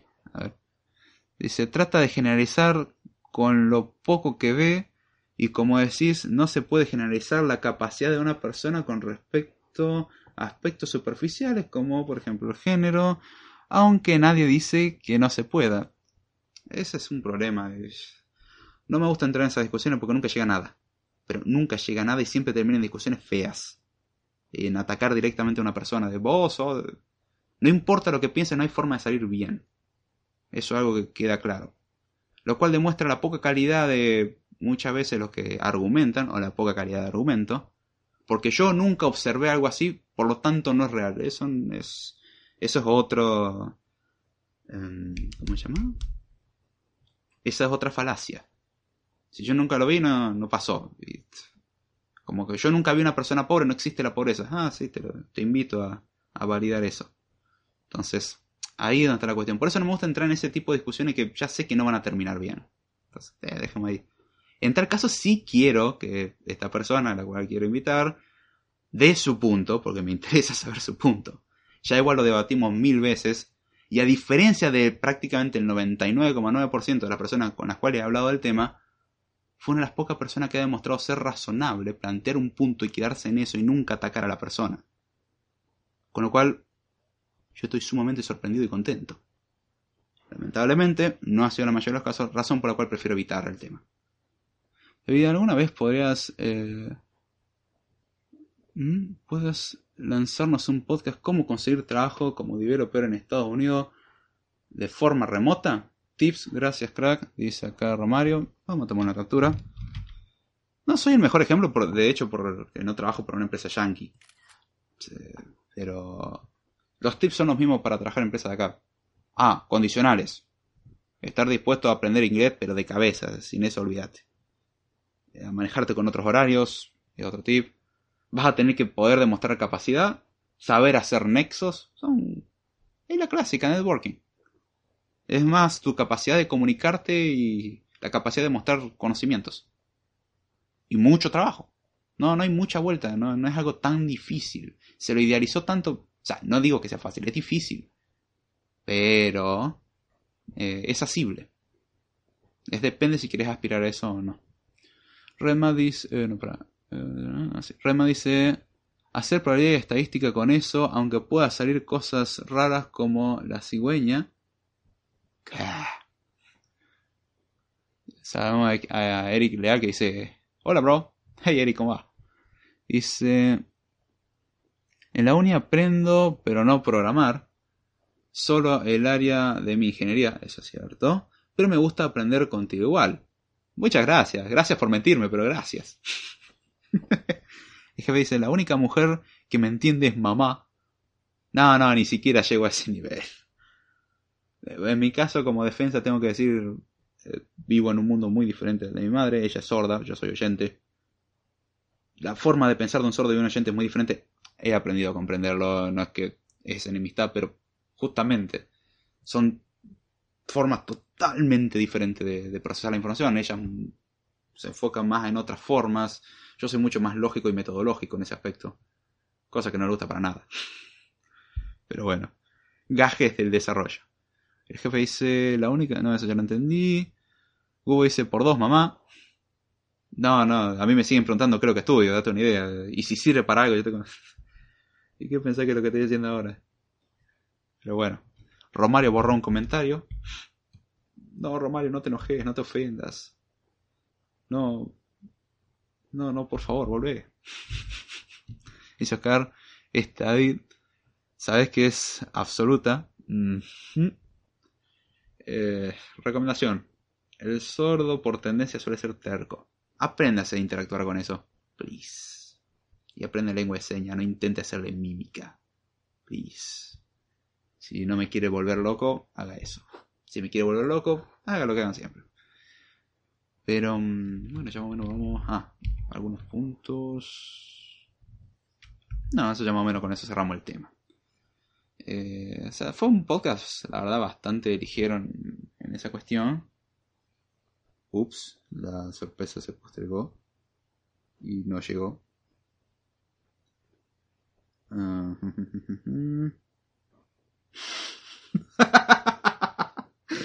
Ay, no, joder.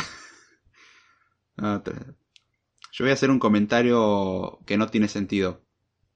no pasa nada, no pienso decir absolutamente nada por ahora.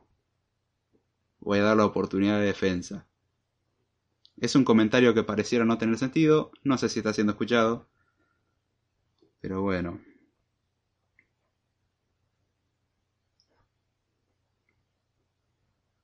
Ahí contesto esto.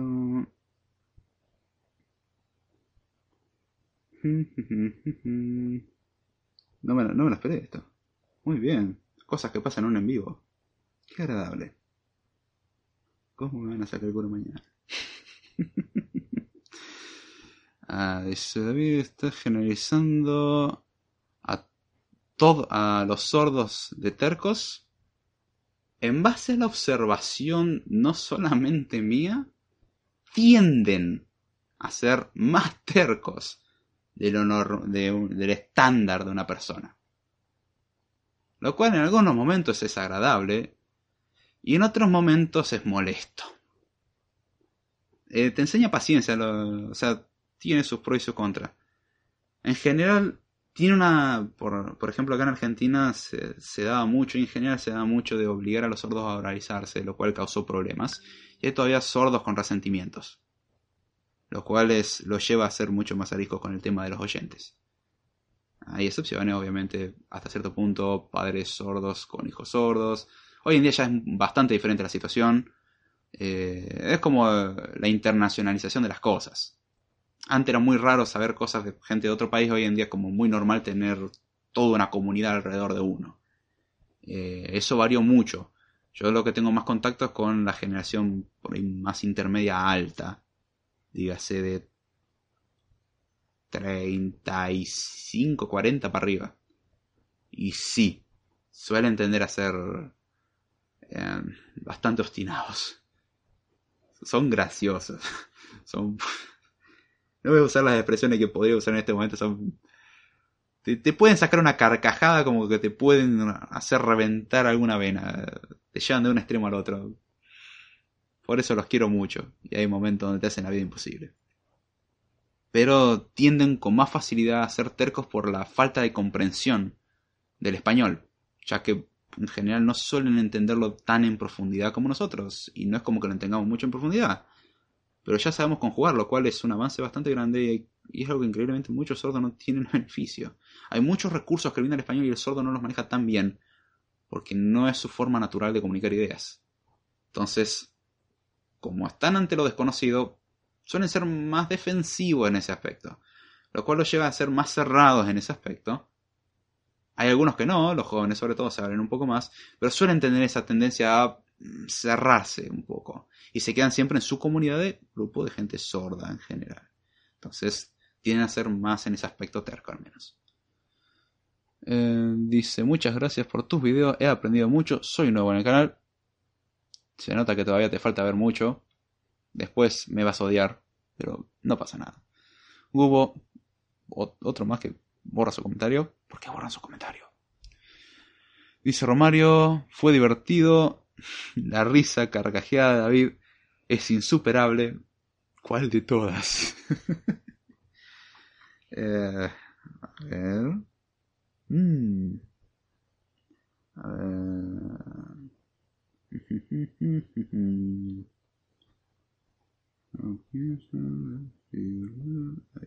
Respondiendo un mensajito. Salvo que se me pida.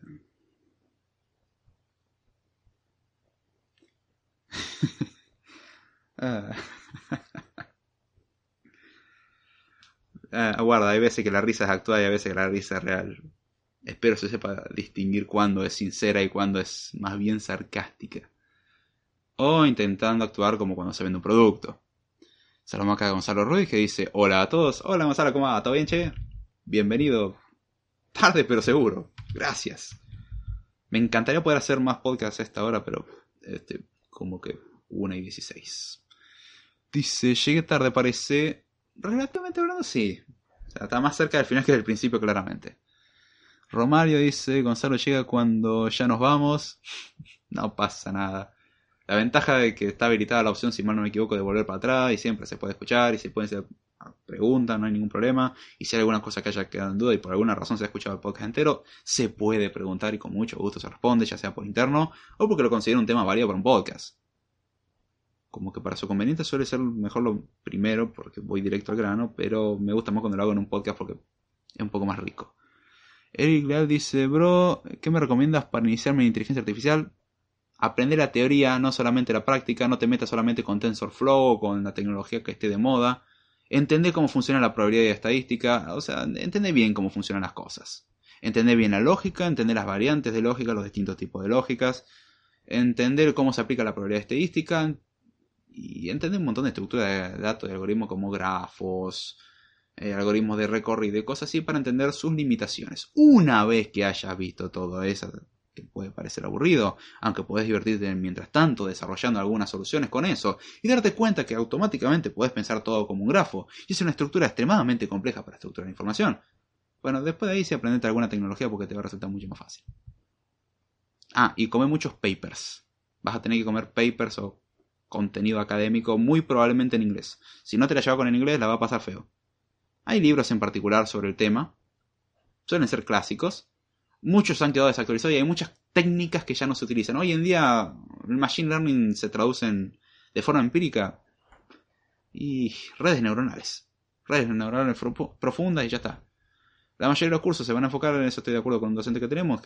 Toma, así puedes crear tu propia red neuronal y no entendés qué cuerno pasa, pero mágicamente aprende cosas. Cuando está bastante bueno entender el por qué. No es perfecto ese entender el por qué porque no vas a saber reproducirlo exactamente a mano, pero por lo menos saber qué significan las cosas. Si no sabes eso, podés tranquilamente, pero no lo recomiendo. Ah, eso y no hagas marketing de tu vida. Yo soy inteligencia artificial. Por favor, es simplemente eso. Está bueno decir que sabes ciertas tecnologías, pero nadie domina completamente una tecnología, salvo que seas el desarrollador de tal tecnología. O hayas dedicado un tiempo suficiente de al menos unos 5 a 10 años. A ver. Gonzalo dice, dice, yo ya te odio. Mucho material. Gracias. Me lo dicen muy seguido. Demasiado para mi gusto. Lo de yo ya te odio, lo de mucho material más o menos. Mm.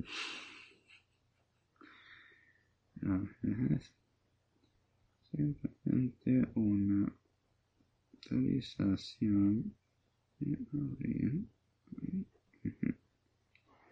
como cuando este, haces negociación mientras haces un programa, algo así. Tranquilo, yo no, no pienso decir nada. Eh. Nuevamente un mensaje al aire ahí flotando para nadie. No, no, no. Ah, a ver. Dice el jefe, nos vemos gente, mañana clases. Sí, yo mañana laburo. Así que date una idea. Un abrazo, che. Eric Leal dice, justo estoy trabajando con grafos buscando la ruta más corta. Ah, el queridísimo Dijkstra, entre otras. Dice Eric Leal, pues claro, siempre debe uno saber el por qué. Claro que sí. Muy bien, arranca por ahí. Se entiende estructuras, se entiende los distintos tipos de lógica, no solamente existe la proposicional. Y te vas a dar cuenta que hay demasiado material, de hecho. No es poco, es demasiado. Y trata de aprender todo lo que se pueda, no, nunca está de más. Mm. Dice, a un, a un guachín no le gustó el video. Es libre de hacerlo, no. No me molesta en absoluto. Me gustaría que me digan el por qué, ¿no? Pero. Eh, como que acá no estoy por los dislikes, estoy por, por pasarlo bonito y aprender. Como que si no, no tiene sentido. Eh, ah. Eh, nada. Nada. Ay, cómo me van a joder mañana. Dice a David, dijo Oscar, es muy probable. Siempre se puede mejorar. No supo apreciar eh, los delirios de David. No, no, le recomiendo saludable no apreciar mis delirios. No, no soy muy saludable. No, no es recomendable, la verdad si usted quiere ser estable mentalmente, cosas así, no me escuche a mí. Justamente yo tengo el postulado de que cualquier persona que trabaja en la industria de software no está completamente equilibrada en algún aspecto, siempre tiene al menos alguna rareza. Así que bueno. A ver, dice Romario, un gustazo, nos vemos, gracias David, crack. Bueno, te juro que yo no vendo absolutamente nada. Igual gracias por el comentario. Un abrazo grande, che que descanse. Dice Román, dice, ¿quién fue el desagradecido? Perdón, el desgraciado. Ah, ando leyendo bastante mal también. Una y media de la mañana. Contra las siete. Dice, ¿alguien le mandó un dislike? Eh. Es la primera vez que se hace mención de tal hecho. Y eso que ha pasado. Se han, se han hecho comentarios incluso sobre cosas que yo mismo he, he hablado sobre el tema y no estuvieron de acuerdo y lo plantearon a veces de una forma agradable y a veces de, formas levemente desagradables. Pero, mira vos, diría. Seguro que Pablo, al no poder estar presente, pobre Pablo, dice, hay que quemarlo en vivo. Eh, eh, tranquilo, no borre el comentario, ya lo leí. Esta vez sí lo leí a tiempo. Nada, tranquilo, no pasa nada. Ok. Bien. Mientras tanto limpiando 20.000 notificaciones del teléfono. Muy bien. Y bueno, eh, viendo que no hay mucha pregunta ni mucha más interacción para agregar cosas nuevas, ya creo que es momento de ir cerrando luego de dos horas y medias aproximadamente de contenido, en realidad un poco menos, pero bueno, vamos a suponer que así fue, demostrando múltiples veces que tengo la capacidad de armar oraciones extremadamente largas e innecesarias sin respirar en el proceso, y teniendo que inspirar profundamente debido a que exhalé demasiado al hablar. ¿Fue necesario esto? Claramente no, y es la demostración de lo que acabo de decir. Cómo remarcar los defectos. Lo que se dice que no hay que hacer y eh, es divertido. Por lo menos hay que admitir de que uno admite los errores, valga la redundancia. Así que bueno, espero que hayan disfrutado del podcast, que hayan aprendido algo y si no, por lo menos que lo hayan pasado levemente bien. Si no vuelvo después de una semana, sepan de que lo que profeticé en el episodio de hoy probablemente se fue más allá de lo que yo esperaba. Y este. Mm, yo dejo este comentario ahí nomás como que quede para evidencia y quizás como un seguro de vida. Yo solamente dejo ahí. Claramente. Mañana va a ser un día sumamente interesante. Dice, ¿este es tu primer dislike? No, como acabo de comentar, tuve varios ya. Si me preguntás, ¿dónde? Buena pregunta. No le presto mucha atención. De hecho, para eso tengo la estadística de YouTube. Es una de las pocas cosas buenas que da YouTube, estadísticas. Vamos a entrar a YouTube. Y veamos. Eh, estudio. Create Studio. Analytics. Chiri chiri. Fast Clear Activity Create New Analytics. Oh, actualizaron las analíticas de YouTube. Han subido los dislikes. ¡Wow! Fantástico. Bien, veamos. A ver. Likes y dislikes. ¿Tengo la opción de poner esto desde el origen de los tiempos? Sí. Ahí está. Cargando.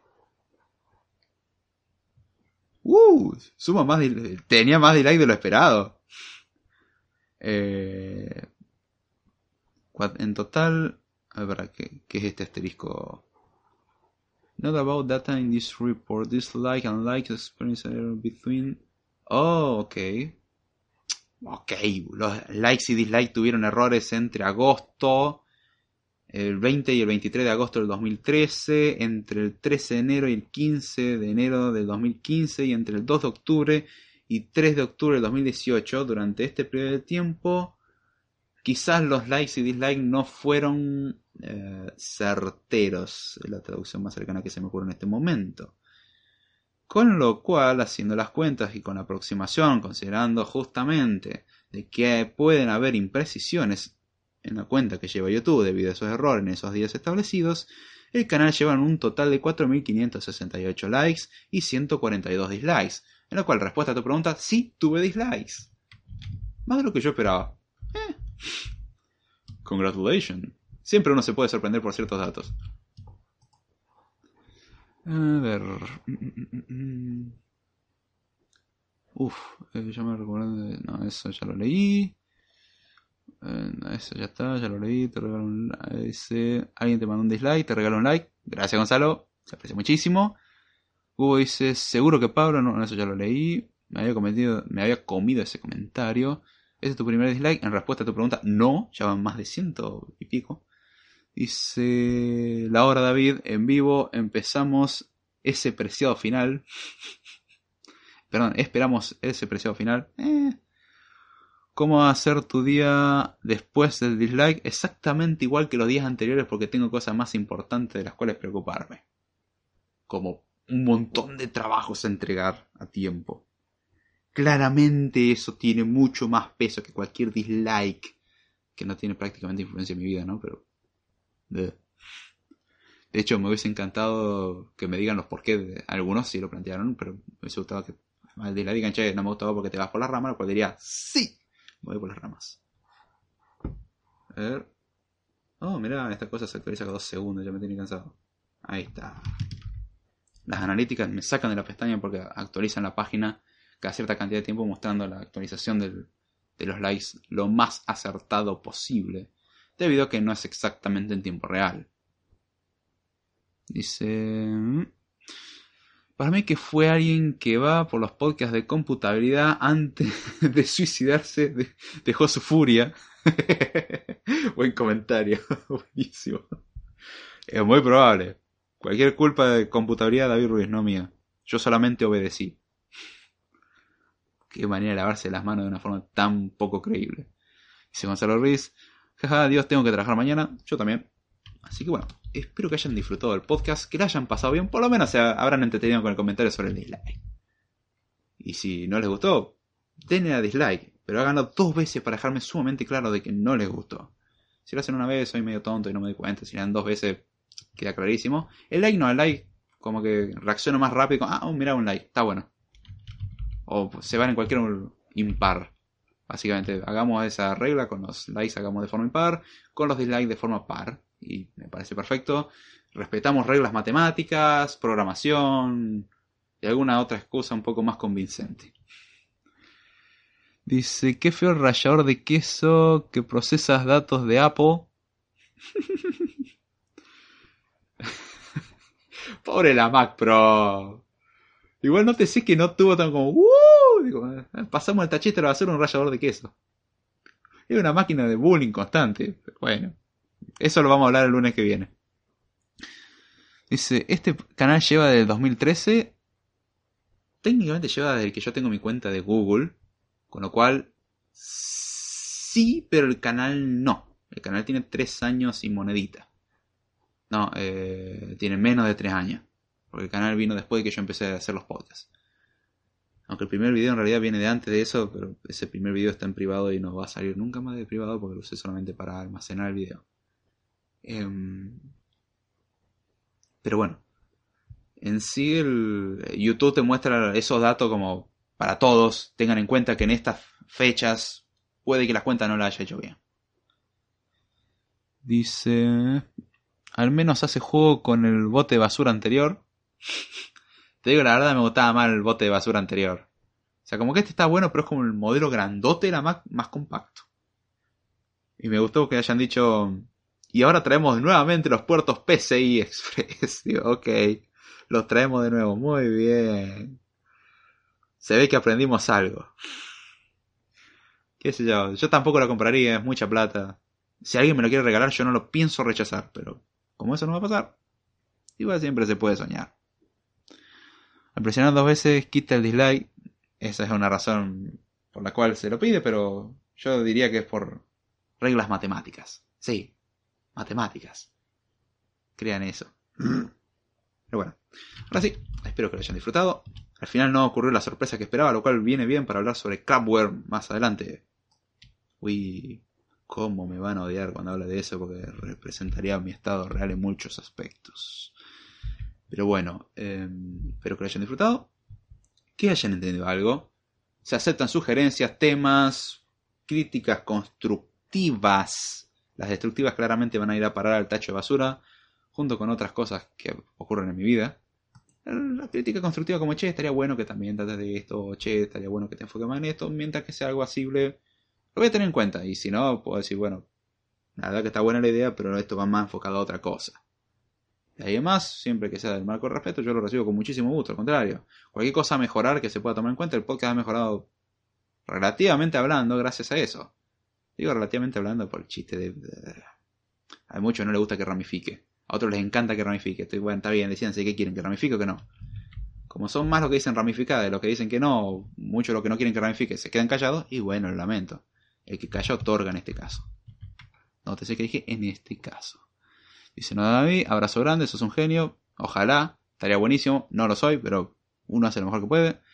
Romario dice que tengas una excelente semana, David. Un gustazo. El gustazo ha sido mío. Y si Dios quiere, nos vemos el lunes que viene a las 11 de la noche hora argentina. Dice, el tacho de basura. ¿Tienes la Mac? No, yo tengo una, una Mac mini. Eh, la verdad que no me quejo. El rendimiento que me da hasta el día de hoy. Y creo que va a ser compatible con la nueva versión de Mac OS. Así que yo contentísimo en ese aspecto. Creo que la computadora que más me duró en mi vida manteniendo el rendimiento. De hecho, el rendimiento hoy es mucho mejor que el rendimiento original. Obviamente le hice varios upgrades, pero hoy rinde mucho más que lo que era la computadora original. No me quejo, no es lentes, anda bien. No, no, no noto que oh, esto está lento. Esto está bien. Por mí, si sigue con este mismo ritmo, todo el año que quiera, yo estoy contentísimo. Y bueno, ya sé mucho más. Con esto me despido. Espero que les haya gustado y será. Hasta la próxima.